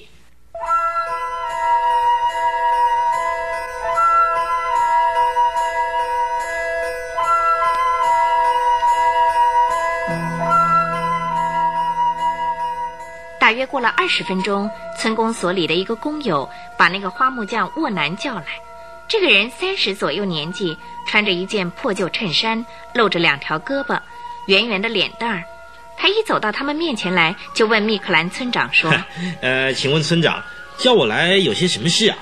哦，呃，是有事啊，呃，可是跟种花种树没关系。哎这两位客人刚从伦敦来，要问你有关于凯白庄的几件事，同时也想知道一些亨达松的情形。哎，请坐下来慢慢谈。哦，：“听密克兰村长这么一说，沃南就在旁边一张椅子上坐下来，一面不断的看着福尔摩斯跟华生。哼你是说亨达松那个老头啊？唉，我啊，从来就没有看到过像他那么坏的人。哎，他平常很少在家里。啊，那个老头为人很坏吗？到底怎么坏法？嗨，他尽管手头里有那么多钱，可是啊，真小气啊，待人呐、刻薄到了极点。他只要一看到我，尽管没有什么事情，就无缘无故的破口大骂。唉，实在啊，让人吃不消。到后来啊，他甚至于拿起打狗的鞭子来打我。哼，我当然冒起火来了。我告诉他，你要知道，我不是你的奴隶啊！我嚷过以后啊，我就辞工不干了。哦，这个人呢，实在太不讲理。哼，岂止不讲理啊，简直是一头野兽啊！那他就骂你一个人吗？呃哪里啊？他还请来一位家庭教师，叫巴纳小姐的。对于这位家庭教师啊，他一样的从早晨骂到黑夜呢。嗯，那位女家庭教师竟也忍受得下去。是啊，他到底一个月拿多少钱呢？我很钦佩这个女人呐、那一套惊人的忍耐功夫呢。哎，这中间儿也许有什么秘密隐藏着。华生对于这个百般忍耐的巴纳小姐，不禁引起了一点侦探上的疑问。福尔摩斯还是不露声色地继续问下去。一个叫做罗加斯的人，不是经常跟亨达松在一起吗？亨达松是不是也会随便骂他？哦，是那个脸色很像巧克力的罗加西啊。嘿，说起来啊，亨达松那个家伙也怪，不知道怎么搞的，就是跟罗家师两个啊相处的很好。呃我不但没有听他骂过他，在罗家师面前呢，他就连大声说话我都没听过呀。而且他们两个人经常还在那儿叽叽咕咕的讲话呢。哦，这样说来，只有罗家师一个人跟亨达松合得来喽。是啊，亨达松啊，即使到院子里去随便走动几步，罗家师啊也总是紧跟在他身边的。嗯，有这样的事。这样说来，亨达松很少有单独在那里的时候了。哎，沃南老兄啊，你有没有看到过亨达松独自一个人的时候？不管是屋子里，或者是在院子里。嗯，哎，让我想想看啊。嗯，被你这么一问，哎哎，我倒想起来了，罗家师啊，简直就是像亨达松的影子。哎，我就从来没有看到过他们两人啊离开过片刻呢。沃南的脸上立刻显出一副好像想起了一件奇怪事情似的，很吃惊的样子。福尔摩斯点着了他那个宝贝似的烟斗，轻轻地向天花板喷了一口烟，脸上露出一副严重的表情，说沃南老兄，叶斯德里耶庄的加西爷被杀的事，我想你是知道的。哦，你是说加西爷被杀的事情啊？哼，这个村子里的人啊都很吃惊的。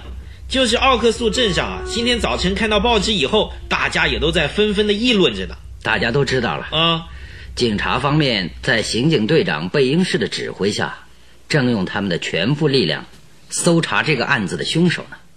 我们是从伦敦赶来的，专门搜索这个案子的主犯的。现在想请你在侦查方面帮我们一点忙，我会给你酬劳的，怎么样？嘿，哎，这倒很有意思啊！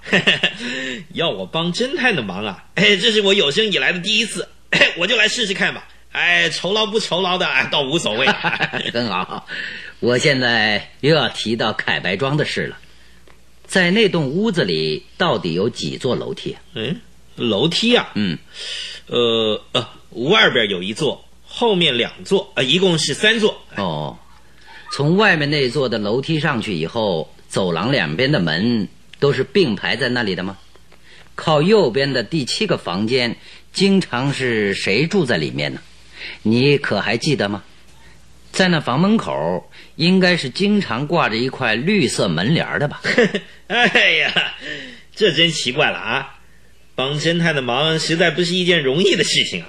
嘿嘿，我啊，只是做一点收拾院子里花木的事情，楼上我就从来没去过啊。哎，你对于凯白庄里面的事情倒知道的这么清楚啊？哈哈，因为我根本不知道，所以才问你啊。你是跟亨达松吵了一架，离开那边的。哎，现在你有没有办法悄悄的溜进凯白庄去跟巴纳小姐见一面？这件事在目前的侦探工作上关系非常重要。啊，重要啊！嗯，哎，好，那我就来干一下。呃，巴纳小姐的房间呢，就在楼下的角落里。我溜进去见到他以后，哎，我要做什么？一分钟就够了，只要对他说一声，福尔摩斯跟华生两个人已经从伦敦到这儿来了，现在就住在白鹿旅馆里，请他马上到旅馆来一趟。哦，哎，很重要的事情是不是？我就去啊。哎，不过你要小心呐、如果被亨达松或是他的秘书罗加施一看到，那就糟了。哦，这一点你得格外小心哦。呃，既然这样的话，那就要等到夜里了。呃，我可以从后院子里啊溜进去，找到巴纳小姐的房间。我想应该不会有什么困难的。嗯，好，我们就在白鹿旅馆等候你，今天晚上就去。不过你千万要小心。哎，放心好了，我答应下来的事情啊，保证会成功的。沃南十分的兴奋，福尔摩斯就派这个初次见面的沃南，把一条重大的侦探线索牵引到那个从没有见过面的巴纳小姐那边去。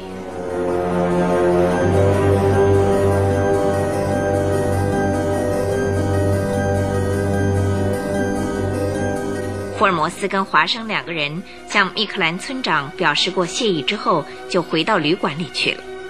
福尔摩斯一眼不眨地望着华生，这么问距离晚上还有一段相当长的时间，正好让我思索一番。说句老实话，对于这件事啊，我还没有充分的自信。你有什么主意啊？唉，连你都没有自信，我是更不用说了。这样疑难的案子，简直就像是水里捞月，我更没有出主意的本领。沃南那位仁兄，就算他今天晚上能够很顺利的见到巴纳小姐，而巴纳小姐到底会不会到这儿来，我看还是一个很大的疑问哦。嗯，我想他会来的。福尔摩斯跟华生这两个名字，我想他总会知道的吧。而且，如果那封离奇古怪的信是巴纳小姐写的，现在跟他共谋的加西耶已经被杀了，他也迫切的希望着福尔摩斯跟华生把那个凶手气获。这样的话，他就会把有关这个案子的侦查资料提供给我们。这些资料不就是侦破这个案子的重要关键吗？这是我最大的指望。可是，如果那封古怪离奇的信并不是巴纳小姐写的话，那这个计划不是完全等于零了吗？这哪里还像是福尔摩斯想出来的锦囊妙计呢？哦，真是这样的话，那就糟透了。而且写那封信的人是迪呀、并不是巴纳小姐。这样看来，嗨，难免要被贝因士警官笑话。想到这儿啊，我实在觉得不好受。哎呀，你别这样慌张嘛！你再听我说嗯，，D 是真实姓名的第一个字母，说不定巴纳这个名字啊是一个化名呢。这只是你的直觉罢了。我看呐、这次是凶多吉少。是啊，我这个直觉到底对不对，连我自己也没有自信。听沃南说，住在凯白庄的那个亨达松实在是一个怪人，说不定他的名字也是假的。现在就要看今天晚上巴纳小姐来不来这儿。如果来的话，我的成功或失败就可在五分钟内知道了。如果他不来的话，那就完全失败了。是啊，那就大大的失算了。哎，如果沃南找不到巴纳小姐，那你这个计划根本就不值半文钱。看样子啊我这次的计划根本大错特错，这实在不是办法，还得从头来啊。福尔摩斯紧皱着眉头，又开始打主意了。事情到了这个地步的时候，华生觉得还是不开口的好，所以他就默不作声，却把这个古怪的案子又从头仔细的想了又想。可是想了一会儿之后，也没有什么新的发现。屋子里浓烟弥漫，全是福尔摩斯烟斗里喷出来的烟，简直让他闷得透不过气来。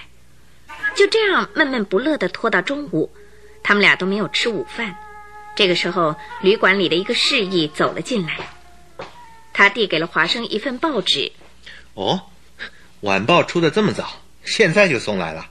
华生这么说着，接过了报纸来，打开报纸，一个大标题使得华生呆住了：啊，杀害加西耶的凶手落网。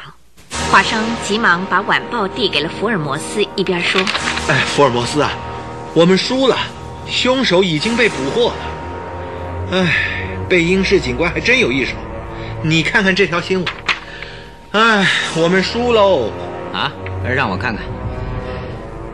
嗯，这条新闻里说，那个杀害加西爷的凶手，在专案小组主任贝英士警官的彻底搜索下。”昨天晚上终于弃获，逃出了叶斯德利耶庄后，就下落不明的西班牙人跟厨子，早被认定为本案主要疑凶。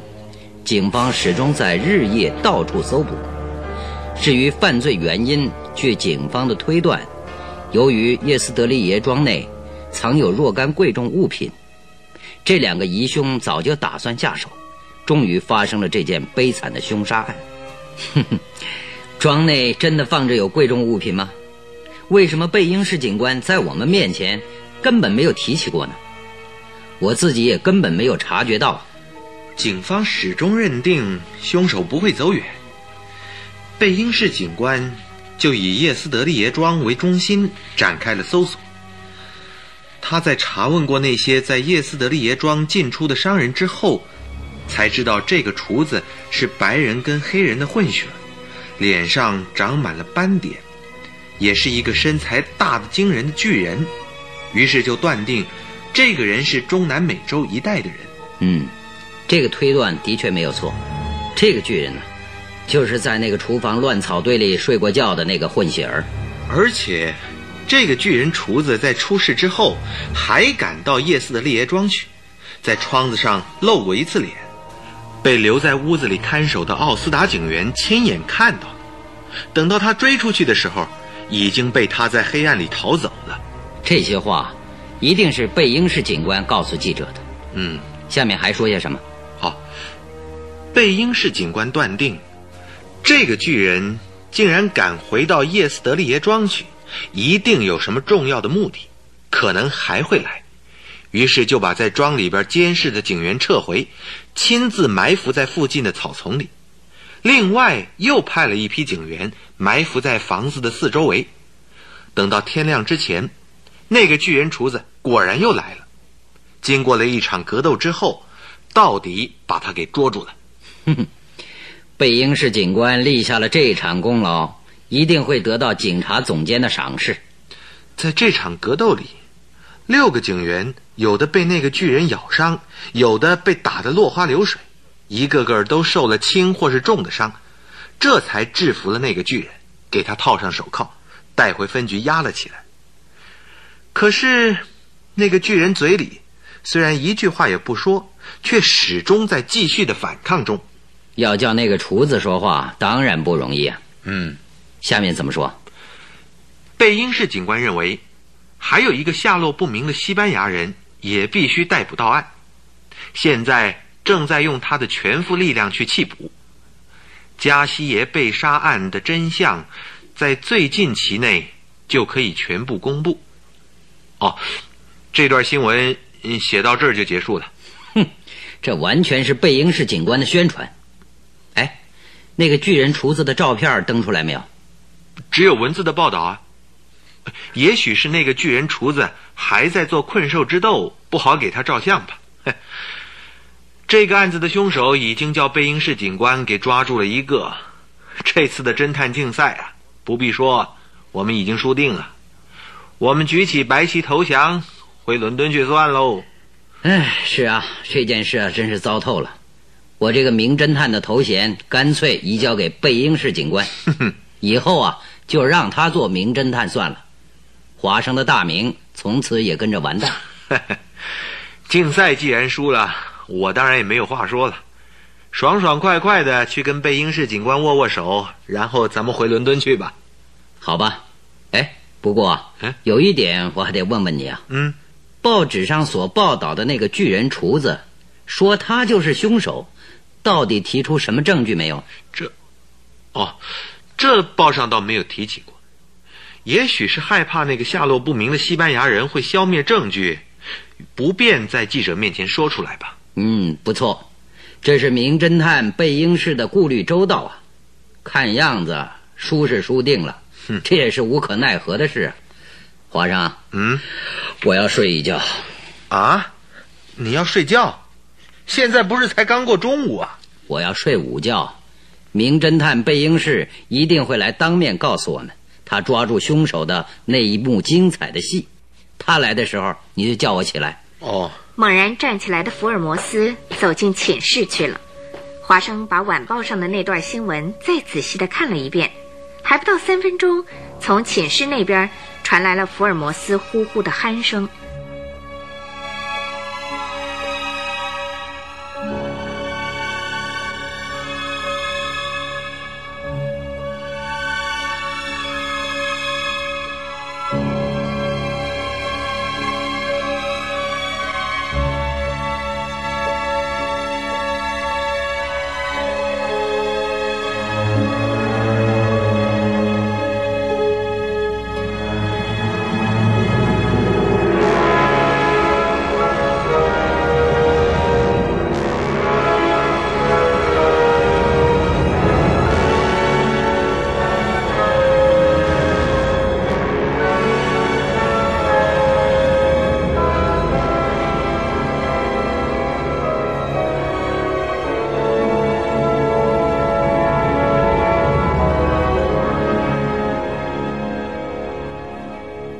尔摩斯一直到吃晚饭的时候还在睡他的好觉，华生就到寝室里去叫醒他，好一块儿吃晚饭。福尔摩斯睁开了眼睛问：“嗯，谁啊？华生吗？啊，哎呀，现在几点钟了？哦，哎呀，假如没有什么事儿，你就让我再睡一会儿，我很想睡啊。吃晚饭啦，起来吧，现在已经六点多了。嗯，哦，好，没办法就起来吧。嗯。吃晚饭的时候，福尔摩斯照例吃得杯盘朝天，还抢去了华生那份菜的一半。喝过咖啡，仰卧在长椅子上，一转眼他又呼呼的睡着了。福尔摩斯这么好睡，这是华生从来没有看到过的。大概输了侦探竞赛，伤了心，就睡起懒觉来了。华生趁着没事儿，拿出从伦敦带来的侦探手册。把这段经过情形详细的记录下来。不过，在侦探竞赛中吃了这场败仗，笔下显得特别迟钝，一直写到十点钟才算勉强写好。贝因士警官并没有来告诉他们捉到凶手的得意杰作，大概正在尽他的全副力量缉捕那个西班牙人吧。十一点钟的钟声响过了，华生心里想。干脆明天早晨去跟贝警官握握手，回伦敦去算了。正在这么想的时候，一阵急促的脚步声从走廊上传了过来，连门都不叫一声就冲了进来。华生急忙一看，原来是沃南。他睁大着眼睛直看着华生，上气不接下气地喘着气。福尔摩斯一见到他，就从长椅子上翻身而起，说：“哎，怎么样了，沃南老兄？见到邦娜小姐没有？”他。已经不在那儿了，哎呀，我哪里还找得到他？不在了，哎，进来，我们来仔细谈一谈。哎，那可真没想到，怪事怪事啊！沃南走到桌子前面，在椅子上坐了下来，就伸手抢过华生正端着的杯子，一口气把一杯水都喝光了。唉，我从后院子很巧妙的溜进院子。摸到了走廊上，总算呢，我运气好，一路啊没有被人看到。我就悄悄的去叫巴纳小姐的房门，可是啊里边却一点声音也没有。我就扭动了一下把手，门开了。跟着，我又下定了决心，开亮电灯一看，哎，他根本不在里边嘛。哎，我觉得不好啊，又悄悄的溜进隔壁一个房间里面去。可是，那里面也没有人呐。那八大小姐到底到哪儿去了呢？房子那么大，又不知道她到底在哪间屋子里。如果我再耽搁下去的话，万一被亨达松或者是罗加斯看到了，那可不是玩的。所以啊，我就急忙的经由走廊从后院子溜了出来。当我正从树底下穿过的时候啊，嗨，被一个人看到了啊！被谁看到了？哎，被何塞老头看到了。何塞。何塞是在那边打杂的一个老工友，他一直都在那儿做事的。跟沃南很有交情，所以他就问沃南说是沃南吗？你来干什么呀？嗯，我我呃，我来看巴纳小姐的。什么事啊？有人要我来找巴纳小姐。嗯，巴纳小姐不在啊。哦，我也没有看到她。哎，你什么时候起没有看到她了？前天夜里起就没有看过她了。哎，这不是很奇怪吗？哎，沃南，在别人面前呢，千万不要提起这件事啊。哦，呃，我不说。哎，不过他不见了，不是很奇怪吗？别再做声了，趁老板还没有看到你以前呢，赶紧走吧。我不会在老板面前提起你到这里来过的。哦，那就不要说出去啊。呃，再见。于是沃南就从后门一溜烟似的跑了出去。哎，巴纳小姐的起居室跟寝室里到底是怎么个情形啊？情形啊，嗯，那倒看不出有什么异样啊。嗯，屋子里的东西有没有收拾过？嗯，屋子里的东西一点都没有动啊，哦还是都是老样子。我还在想，我进去的时候，他也许是到洗手间去了。哦，这样说来，哎，沃南老兄啊，嗯我还有件事要麻烦你。啊，哎，又是要我去帮你侦探呢？是啊，请你帮一下忙，说不定亨达松又要出外旅行去了，请你到凯白庄去，站在外边，小心看好，看到亨达松有出外的动静，就马上来通知我。呃，这，哎，现在就去的话，要在那儿等整整的一哎，夜。就是啊，如果被他在半夜里逃走，那就完了。哦，哦，好，哎，那我就去一下吧。哎呦，给侦探帮忙实在是够辛苦的。哎，呃，先生，你难道认为亨达松这个家伙有问题啊？嗯，有问题，大有问题，我是这样想。哎，这样的话，那我就绝不让他逃掉，我一分钟也不能拖延了。走。早就恨透了亨达松的沃南，立刻精神抖擞，三脚做两步的向着走廊飞奔而去。福尔摩斯的脸上甚至全身立刻都显出一种紧张的神态来。沃南一跑出去，他就问华生说哎，华生，我刚才说的那些话，你认为对不对？是啊，在凯白庄里边看不到巴纳小姐，这总是不妙。嗯，对极了。从前天夜里起，那不就是加西爷被杀的那一夜吗？嗯，所以亨达松实在大有问题。巴纳小姐现在是不是还活着呢？是不是跟加西爷同样遇害了呢？或者是被幽禁在什么地方？这些都无从下一个确切的判断。就算巴纳小姐现在还活着的话，在我看来，也等于落入了虎口。那么，我们怎么办呢？现在啊，已经叫沃南到凯白庄去了，在外边监视好。不过凯白庄内现在到底发生什么事情，谁又能知道呢？再一想到巴纳小姐的危险，实在一分钟也安心不下了。那怎么办呢？只有到凯白庄去。啊，冲到里边去吗？嗯，为了要揭开谜底，只好去冒险一次。华生，你也一块儿去吗？不，这在法律上是站不住的，是犯法的，犯了住宅侵入罪，被人家当做强盗来办，哼，我可吃不消。哎呀，你只知道顾到法律，可是时机一失，就再也没有方法去挽救眼前这个危险了。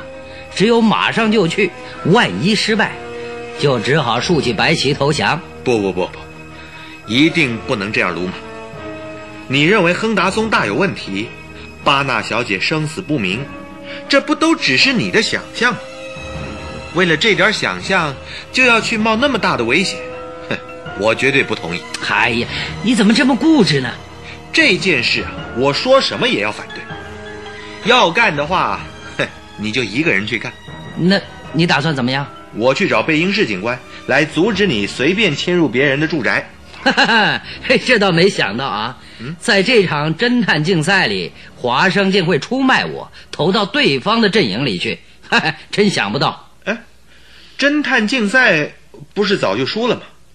贝英士警官呐、已经把凶手逮捕到案了吗？没有证据的凶手，那有什么用处啊？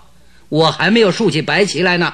可是也犯不上去冒侵入住宅的险呢。两个人这样争论着，不知不觉就到了半夜。华生跟福尔摩斯的性格一样的固执，谁也不肯让谁。到了快要天亮的时候，华生再也支撑不住了，很想睡觉。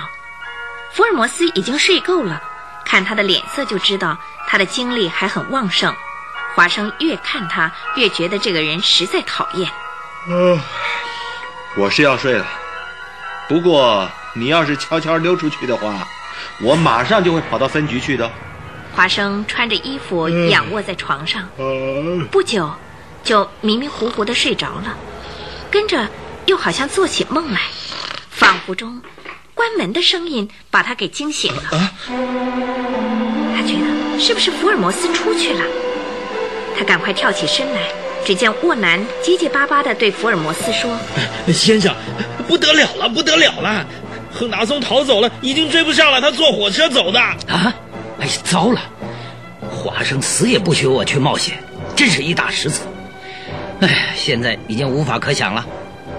哎，亨达松逃到什么地方去？你知道吗？哎，沃南，嗯，你有没有跟到车站去？我跟去了，他们全家的人呐，坐了两部汽车。另外一部啊，装的是行李。嗯，他们从后门啊，一阵风似的冲了出来，哪里还来得及跑回来通知你们呢？我就没命的跟在那部行李车后边，一路啊追到了火车站。嗯，很好，真了不起。后来呢？亨达松到底买哪一站的车票？嗯，我因为不方便走进他的身边去，所以就没有办法知道。我躲在车站入口处的一根柱子后边，看他们一家人呐夹在乘客的行列里，走到检票口那儿去了。不一会儿。列车就靠近了月台，我看得很清楚啊，亨达松父女三人，巴纳小姐跟罗加西，还有那个何塞老头，嗯，一起从检票口走进月台去的。那班列车是开往伦敦去的吗？呃，是啊。哼，我看到这个家伙，心里好像很难过的样子。他从那根柱子后边慢慢的走向检票口去。我那时候啊，想去买张月台票，好走进他们，想办法查查他们的目的地。就在这个时候啊，巴纳小姐摇摇晃晃的从检票口走了出来呢。哦，有这样的事。后来呢？他脸色苍白，跌跌撞撞的扑到我身边说：“赶快带我走，无论把我带到什么地方去都好。”他说话的声音非常的细弱。巴纳小姐不应该不认识我啊，可是她只是睁大着眼睛呆呆的望着我，好像她根本不认识我一样啊。哎，这个时候啊，我就想到，她只是在向一个偶然被她撞上的人求救。所以啊，我就拉着他向车站出口那边走去了。可是啊，罗加西那个家伙已经从检票口急急忙忙地冲了过来。我一看不好啊，赶紧就把巴纳小姐推进一部排列在出口处的计程车里边，逃过了罗加西的追踪啊。现在，我已经把她带到这儿来了。哎，那么巴纳小姐现在到底在哪儿啊？她就在这家旅馆门口睡在汽车里呢。福尔摩斯猛拉开房门，像狡兔一样冲了出去。沃南跟华生也一块跟了出去。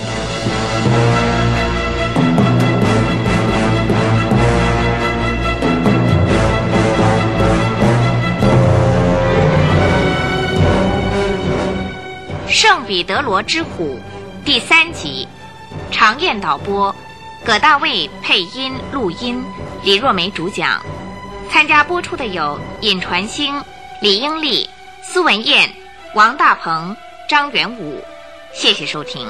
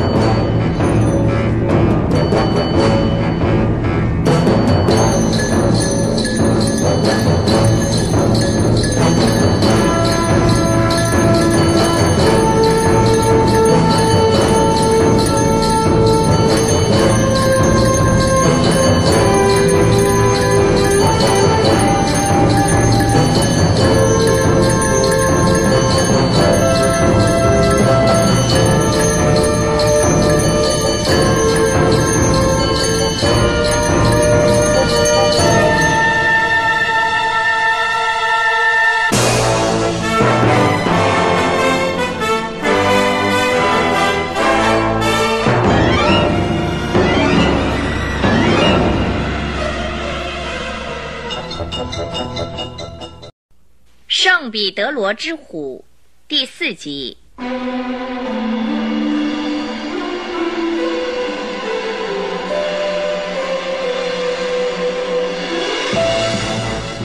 常燕导播葛大卫配音录音李若梅主讲。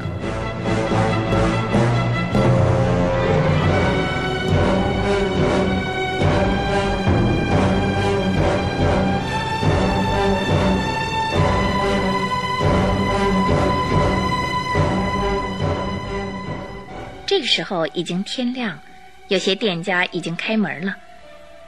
他们走到停在旅馆大门口的一部汽车旁边，向车里头一看，一个四十来岁的女子闭着眼睛，紧靠在坐背椅上，脸色苍白，好像就要倒下来的样子。第一个钻进车里去的福尔摩斯把她抱了起来，扶她到房间里去。看样子啊，一定被注射了什么药剂。哎，华生啊，你看能不能移动她？华生又看了看那女人的脸色，摸了摸她的脉搏。心脏跳动的很慢，不过脸上还有生气。可以抱她到房间里去，不过动作要轻点嗯，好，还算万幸啊。我想罗家师那家伙不会追来的。哎，来，赶紧抬她到房间里去。哦。福尔摩斯跟华生还有沃南汉司机，他们四个人就把昏迷不醒的巴纳小姐抬到房里，放在床上。福尔摩斯立刻叫司机到附近的药房买强心剂跟葡萄糖来。华生马上给巴纳小姐注射，在她右手腕里有一个才注射过的针痕，不过到底注射的是什么，就无从知道了。贝因士警官却在这个时候赶了过来，他满脸通红，很不自然地说：“福尔摩斯先生，还是被亨达松逃掉了。”不过他要去的地方一定是伦敦，我已经发急电到那儿去了，要克雷克逊警官在伦敦车站监视他。嗯，那么你老兄是不是要搭下一班火车赶到伦敦去呢？就像上次追捕艾克尔斯那样啊？我要去，不过就是捉到了亨达松，他犯罪的证据还是找不出来啊。唉，哦，这位是巴纳小姐吧？哎，她可拿到什么证据在手里？嗯。你一开始就认为亨达松有问题吗？这还用说吗？我所以要逮捕那个巨人厨子，还在报上发表了凶犯落网的新闻，无非是要使亨达松对这件事情不在意。可是那个家伙还是感到本身的危险，突然逃走了。唉，他到底是个怎么样的人呢？嗯，这倒不清楚。不过我想要问问啊，你是根据哪一点？才认为亨达松是牵涉在这个凶杀案里的呢？就是根据那封古怪的信呢。我调查在大厦附近住过的外国人的时候，除了亨达松之外，再没有第二个人了。嗯，你采取了跟我同样的侦查路线。你发现了叶斯德利耶庄内的那个西班牙人是在什么时候呢？昨天下午抓到的。不过我知道他并没有罪嫌，就跟那个巨人厨子一块释放。他们两个在说话的时候，华生又检查了一下巴纳小姐，她心脏的跳动已经恢复了正常。又过了四十分钟左右，她的眼睛睁开了。给她喝过咖啡之后，她就慢慢的恢复了元气。福尔摩斯问话的时候，巴纳小姐都一一回答的很详细，华生就在旁边记录了下来。福尔摩斯这个时候用温和的语调，慢吞吞的说。巴纳小姐，贝英士警官知道这个案子的案情以后啊，就要到伦敦去，所以啊，我只提出重要的几点，来问问你，请你把所知道的详详细细说出来。先请你说一说，你跟亨达松是怎么样的关系？他是我的敌人，他杀害了我的丈夫。哦，是我的敌人。那他的真名字呢？杜恩·莫里路。不过，一提到他那圣彼得罗之虎的外号，就更加的有名了。福尔摩斯跟华生还有贝因士警官，一听到这个意想不到的回答，大家面面相觑，非常的惊异。圣彼得罗之虎，其之有名啊。而且是无人不知的一个穷凶极恶的人。在中美洲有一个圣彼得罗王国，国王就是杜恩·莫里路。他实施暴政，刮尽民财，还杀死了好多无辜的老百姓。有些人无缘无故的被抓到王宫里杀了，因为这样，人民给他起了一个“圣彼得罗之虎”的外号。他残暴的性格跟种种暴行，早就在欧洲各国的报纸上不断的刊载过。巴纳小姐的脸上，这个时候还是布满着愤恨的神色，说：“他，他就是圣彼得罗之虎，残酷的暴君呢。我的丈夫是圣彼得罗派驻在伦敦的公使。”他叫做杜兰德，是一个名声很好的人。我在伦敦认识他之后，就跟他结婚了。有一次，突然接到一纸命令，要他回国去。这就是那个暴君的命令。我先生接到这个命令之后，就感到有一点危险，所以他就跟我说：“你不必跟我一起回去，万一要是遇到了危险。”我会逃回伦敦来的，你就在这儿等我好了。杜兰德这样叮咛过之后，他就动身回国去了。这一去，就再也没有看到他回到伦敦来。他是被那个最喜欢看流血的国王无缘无故枪杀的。他怕有人背叛他，就杀尽国内优秀有为的人，以保持他的王位。所以杜兰德公使也难逃一死。终于，国内那些富有正义感的青年就团结了起来，要推倒这个穷凶极恶的国王。圣彼得罗之虎一察觉到国民要把他从王位上拉下来，于是就把所有的财产秘密装上船，带了两个年幼的公主跟一个青年侍从劳派斯逃到海外去了。那些青年攻进他的王宫时，只迟了一天。已经找不到那只使国内血流成河的老虎，他究竟到哪儿去？谁都不知道。圣彼得罗国王杜恩莫里路到底到哪儿去了呢？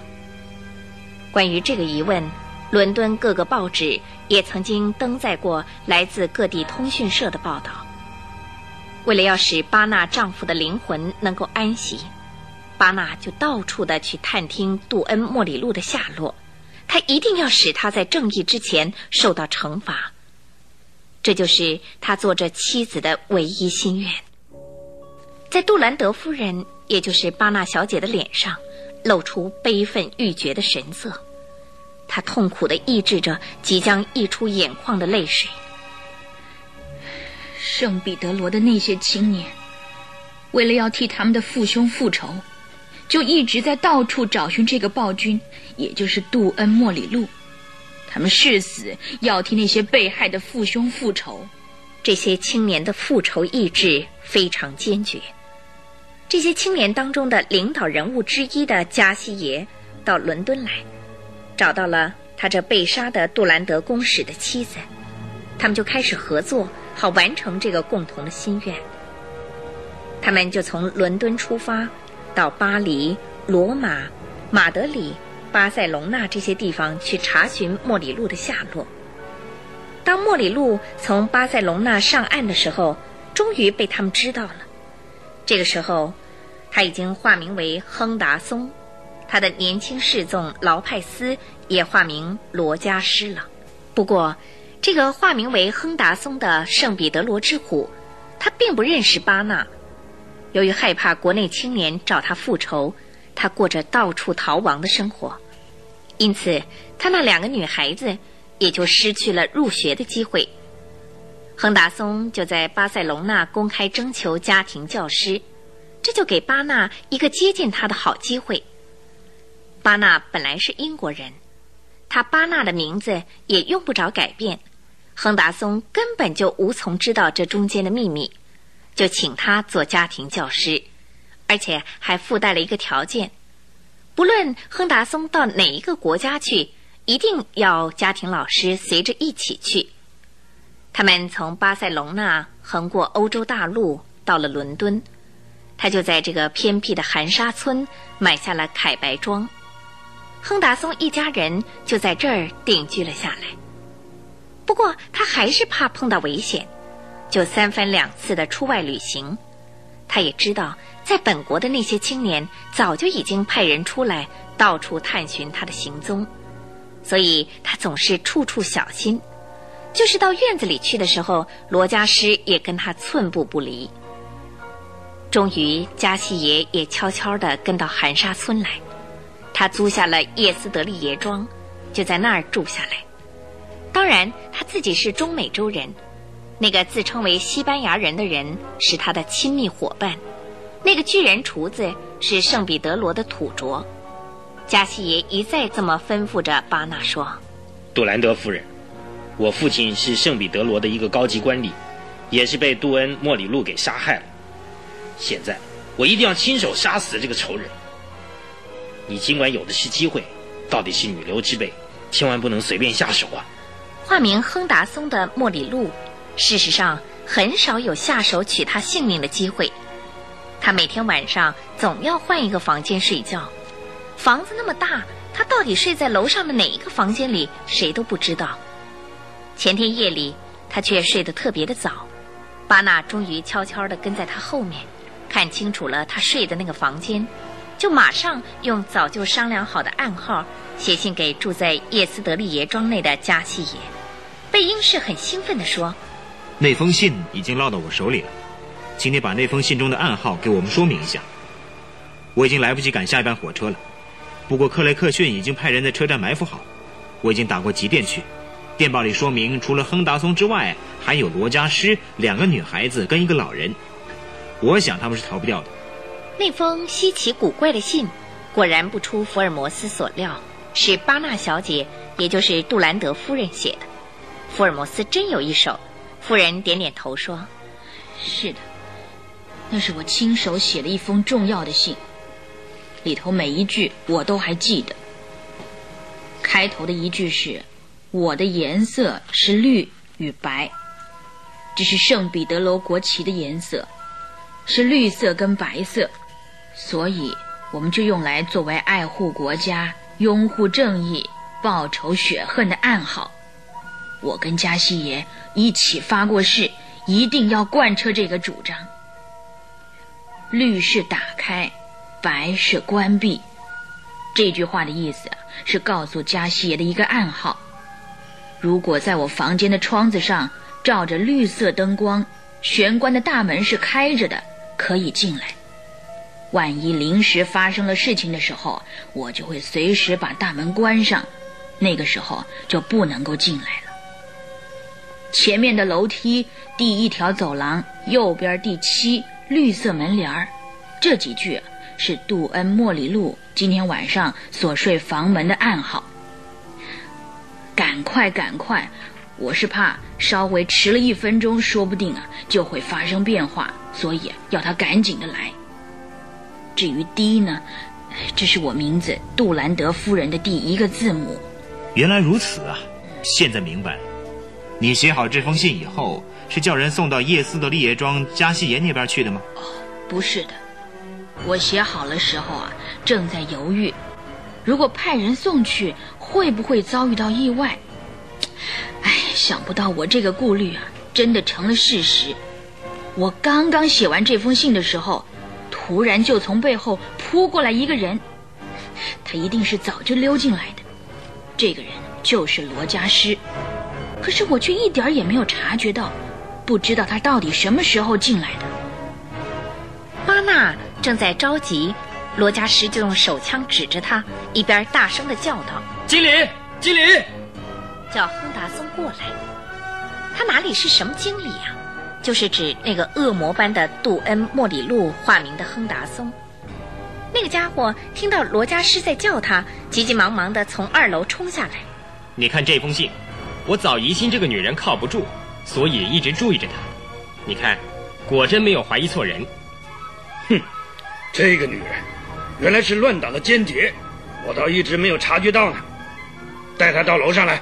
他吩咐罗家师，巴纳就被手枪押解着走上楼去，被幽禁在最中间的一个房间里。那个杀气冲天的亨达松对罗家师说：“哎，就在这里，把他干掉算了。”活像是个魔王，竟然随便下令杀人。罗家师却摇摇头说：“在这里下手的话，收拾起来很麻烦，还是到野外去的好。”才不会留下半点证据。嗯，那也好，这封信恐怕是打算送到耶斯德里耶庄去给加西耶的。巴纳听了不禁一愣，这个处处留心的杜恩莫里路，原来早就知道加西耶住在叶斯德利耶庄的秘密。我也是这么想的。罗加师把手枪对着巴纳的额角上，回答着话，而巴纳早就已经把生死置之度外了，就闭着眼睛不理他。那个魔王杜恩莫里路接着又说：“就把这封信送去。”好把加西耶那个鬼东西引到这里来，嗯，这倒是一个好机会。不过他身边一定会有武器，好，就趁早解决他，然后再去报警，说他到我们这里来抢劫，我们出于正当防备，打死他的。哼，这样一报警，就什么事情都没有了。这个计划不能算是恶毒吧？哼。无非是消灭了一只害虫罢了。哼，也不想想他自己是一个坏到了什么地步的坏蛋，反而把一个爱国而又维护正义的青年当做害虫。巴纳一听就睁开了眼睛，直瞪着他。跟莫里路一样恶毒的罗家师听完了，摇着头说：“不，这样也不太妥当。你尽管说这是正当防卫。”不过，警察局方面还是要传我们去调查我们的身份，还有其他过去的种种。如果被他们一知道你就是圣彼得罗国的杜恩莫里路国王，这个消息一传出去，就会使加西爷的余党跑来死盯住我们，这样的危险可就大了。嗯，你这话说的不错。如果被人家一知道我就是杜恩，对我的秘密行动有很大的妨碍。哦，就把这封信马上派人送到加西耶那边去。那个家伙一接到信呢，就会赶来的。你给我看好这个女间谍，我要亲自去一趟，在荒野等着她。这样呢，就不会留下任何证据来了。这个混世魔王杜恩莫里路全身充满杀气，双脚跺着楼板，这么说着，罗家师就把一支手枪递给了杜恩莫里路。然后把那封信放进信封里去，在信封上写好收信人的姓名，就走出去把信交给了何塞老人。他很快就回来了，对杜恩莫里路说：“大概在四十分钟后，加西爷就会出来。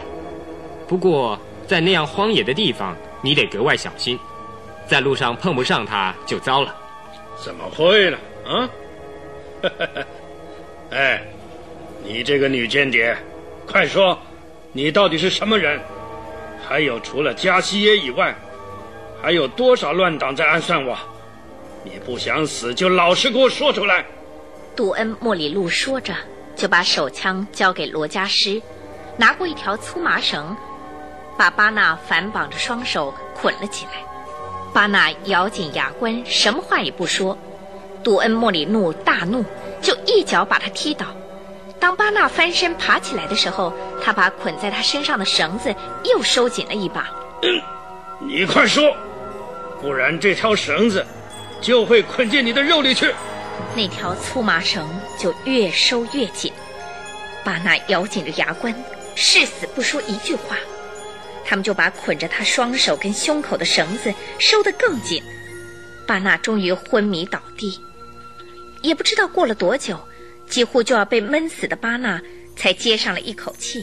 那个时候，他还是躺在楼板上，旁边只有一个手里握着手枪的罗家师。杀人魔王杜恩莫里路已经出去了，到荒野暗杀加西爷去了。巴纳虽然知道了，可是却毫无办法。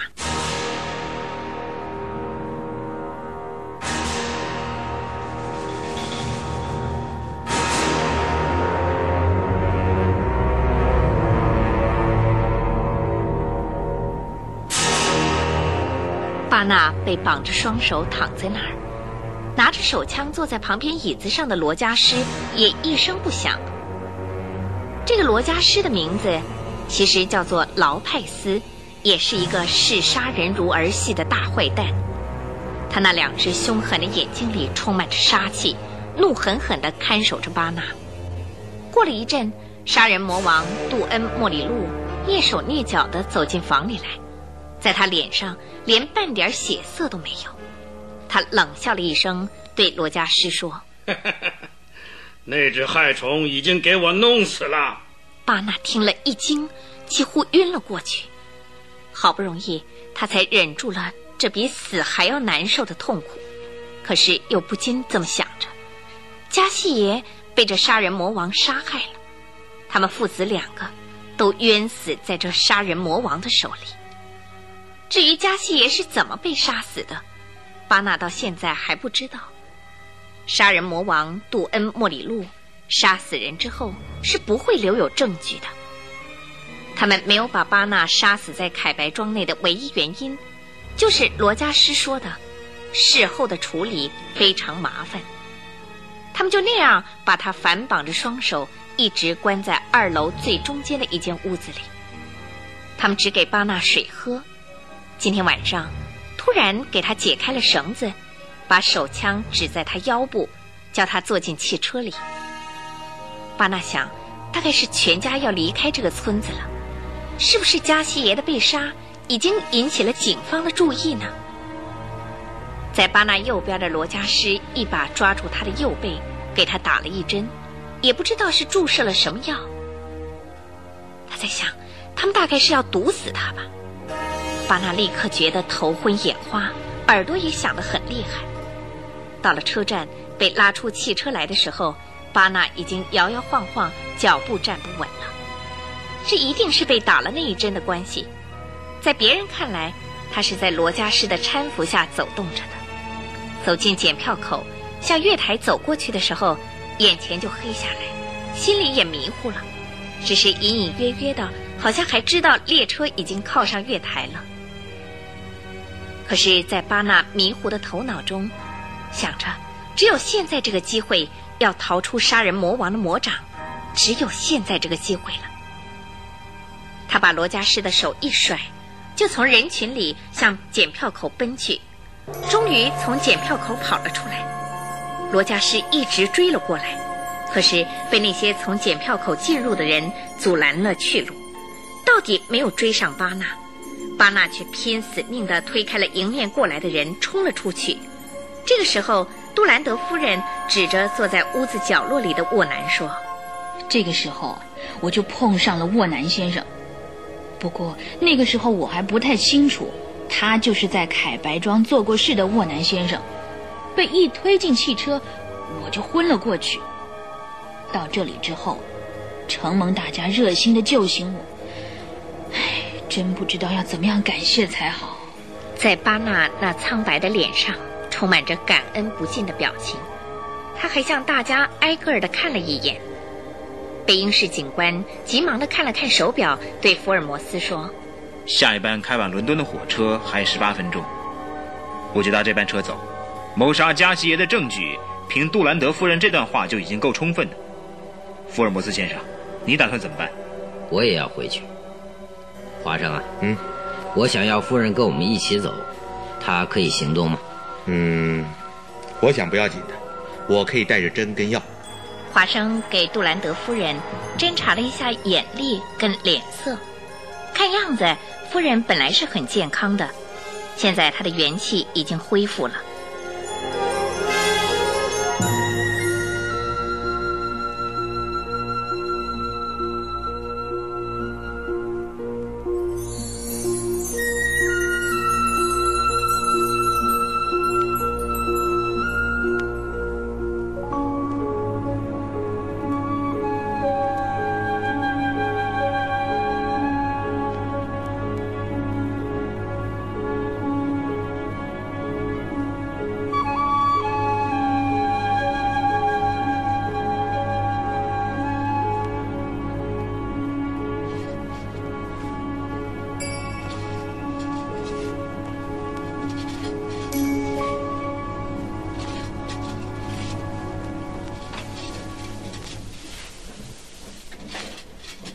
开往伦敦的火车上，福尔摩斯、贝因士警官、杜兰德夫人跟华生一共四个人包了一个特等车厢，为的是以免引起别人的注意。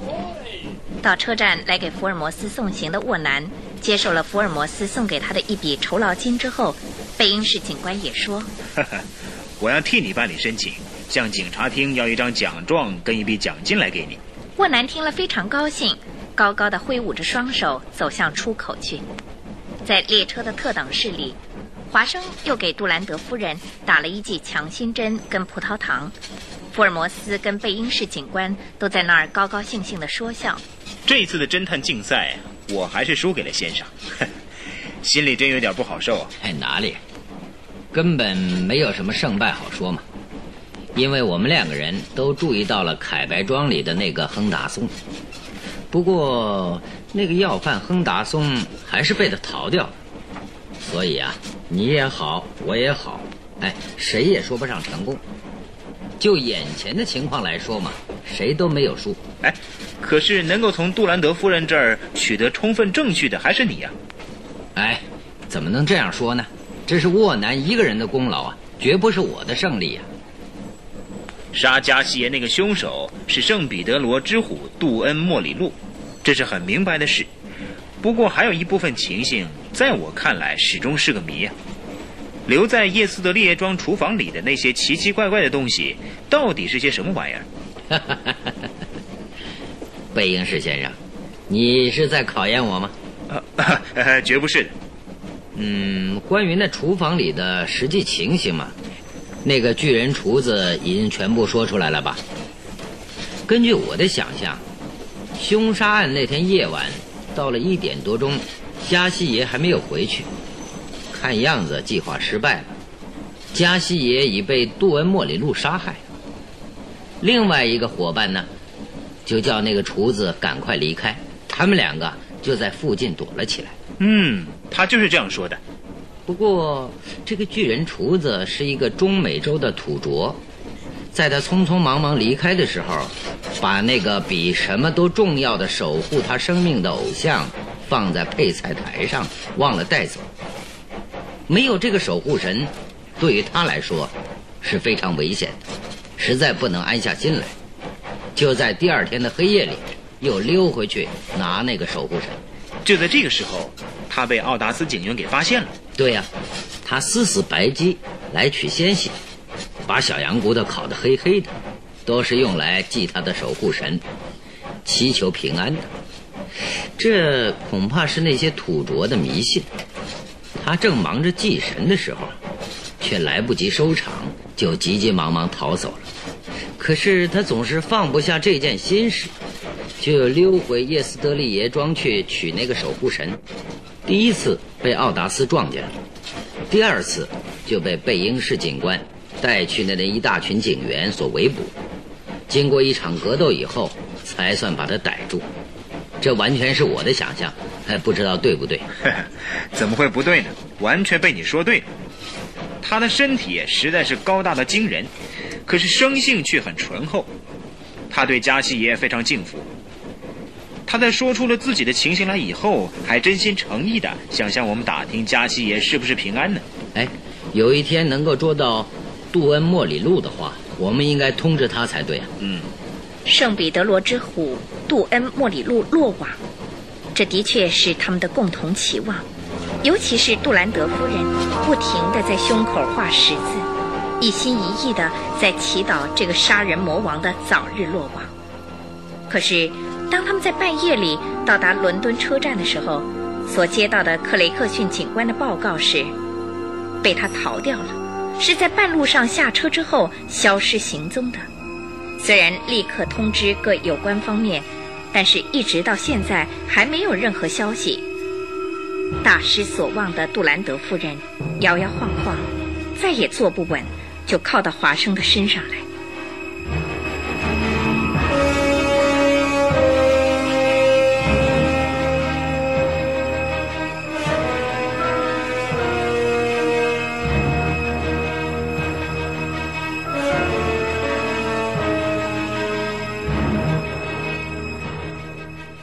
这个案子的疑问，现在都揭穿了。可是杜恩莫里路那一伙人却消失得无影无踪。经过福尔摩斯跟华生的一番搜索，终于查明圣彼得罗之虎杜恩莫里路是在距离伦敦最近的一个车站下车后，趁着黑夜突破了搜查网，从室外巧妙地混进室内，躲在他早就买好的爱德蒙顿街的一栋空房子里，从此销声匿迹，再也找不到他的行踪了。到了这个时候，福尔摩斯也只好插着双手说：“嗯，这一下我的确打了一场败仗。”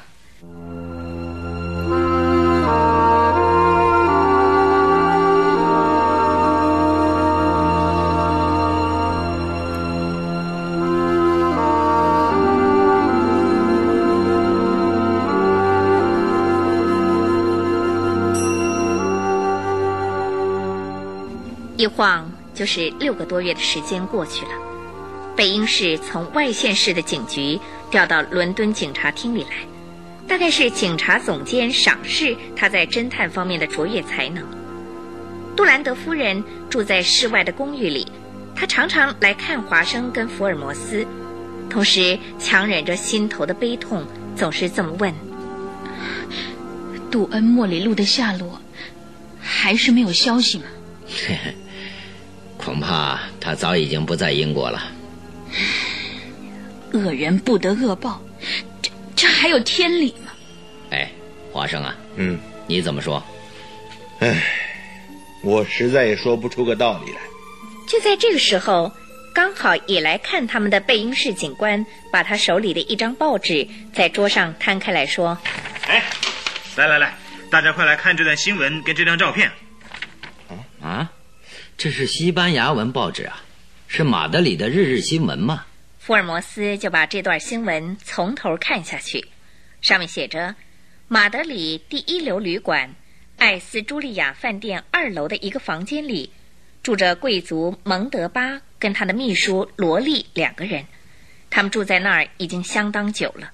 今天早晨，示意发现他们都已经死在短刀下。不过，并没有发现凶手进入旅馆的任何痕迹，所以这个案子的侦查非常困难。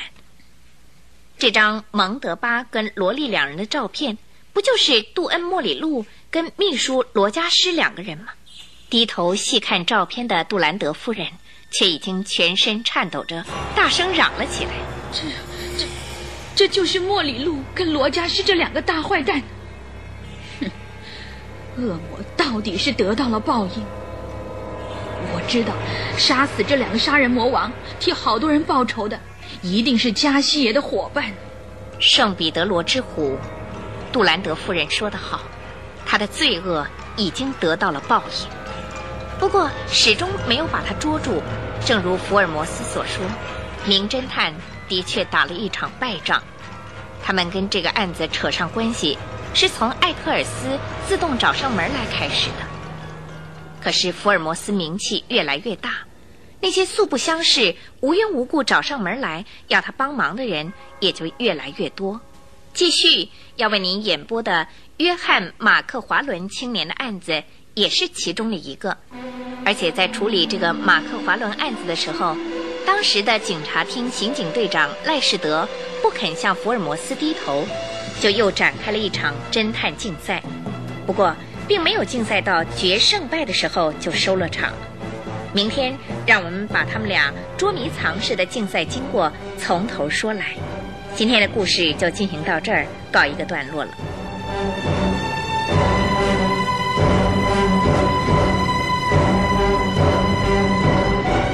《圣彼得罗之虎》第四集，长燕导播。葛大卫配音录音，李若梅主讲。参加播出的有尹传星、李英丽、苏文燕、王大鹏、孙吉祥、郭如顺、张元武。谢谢收听。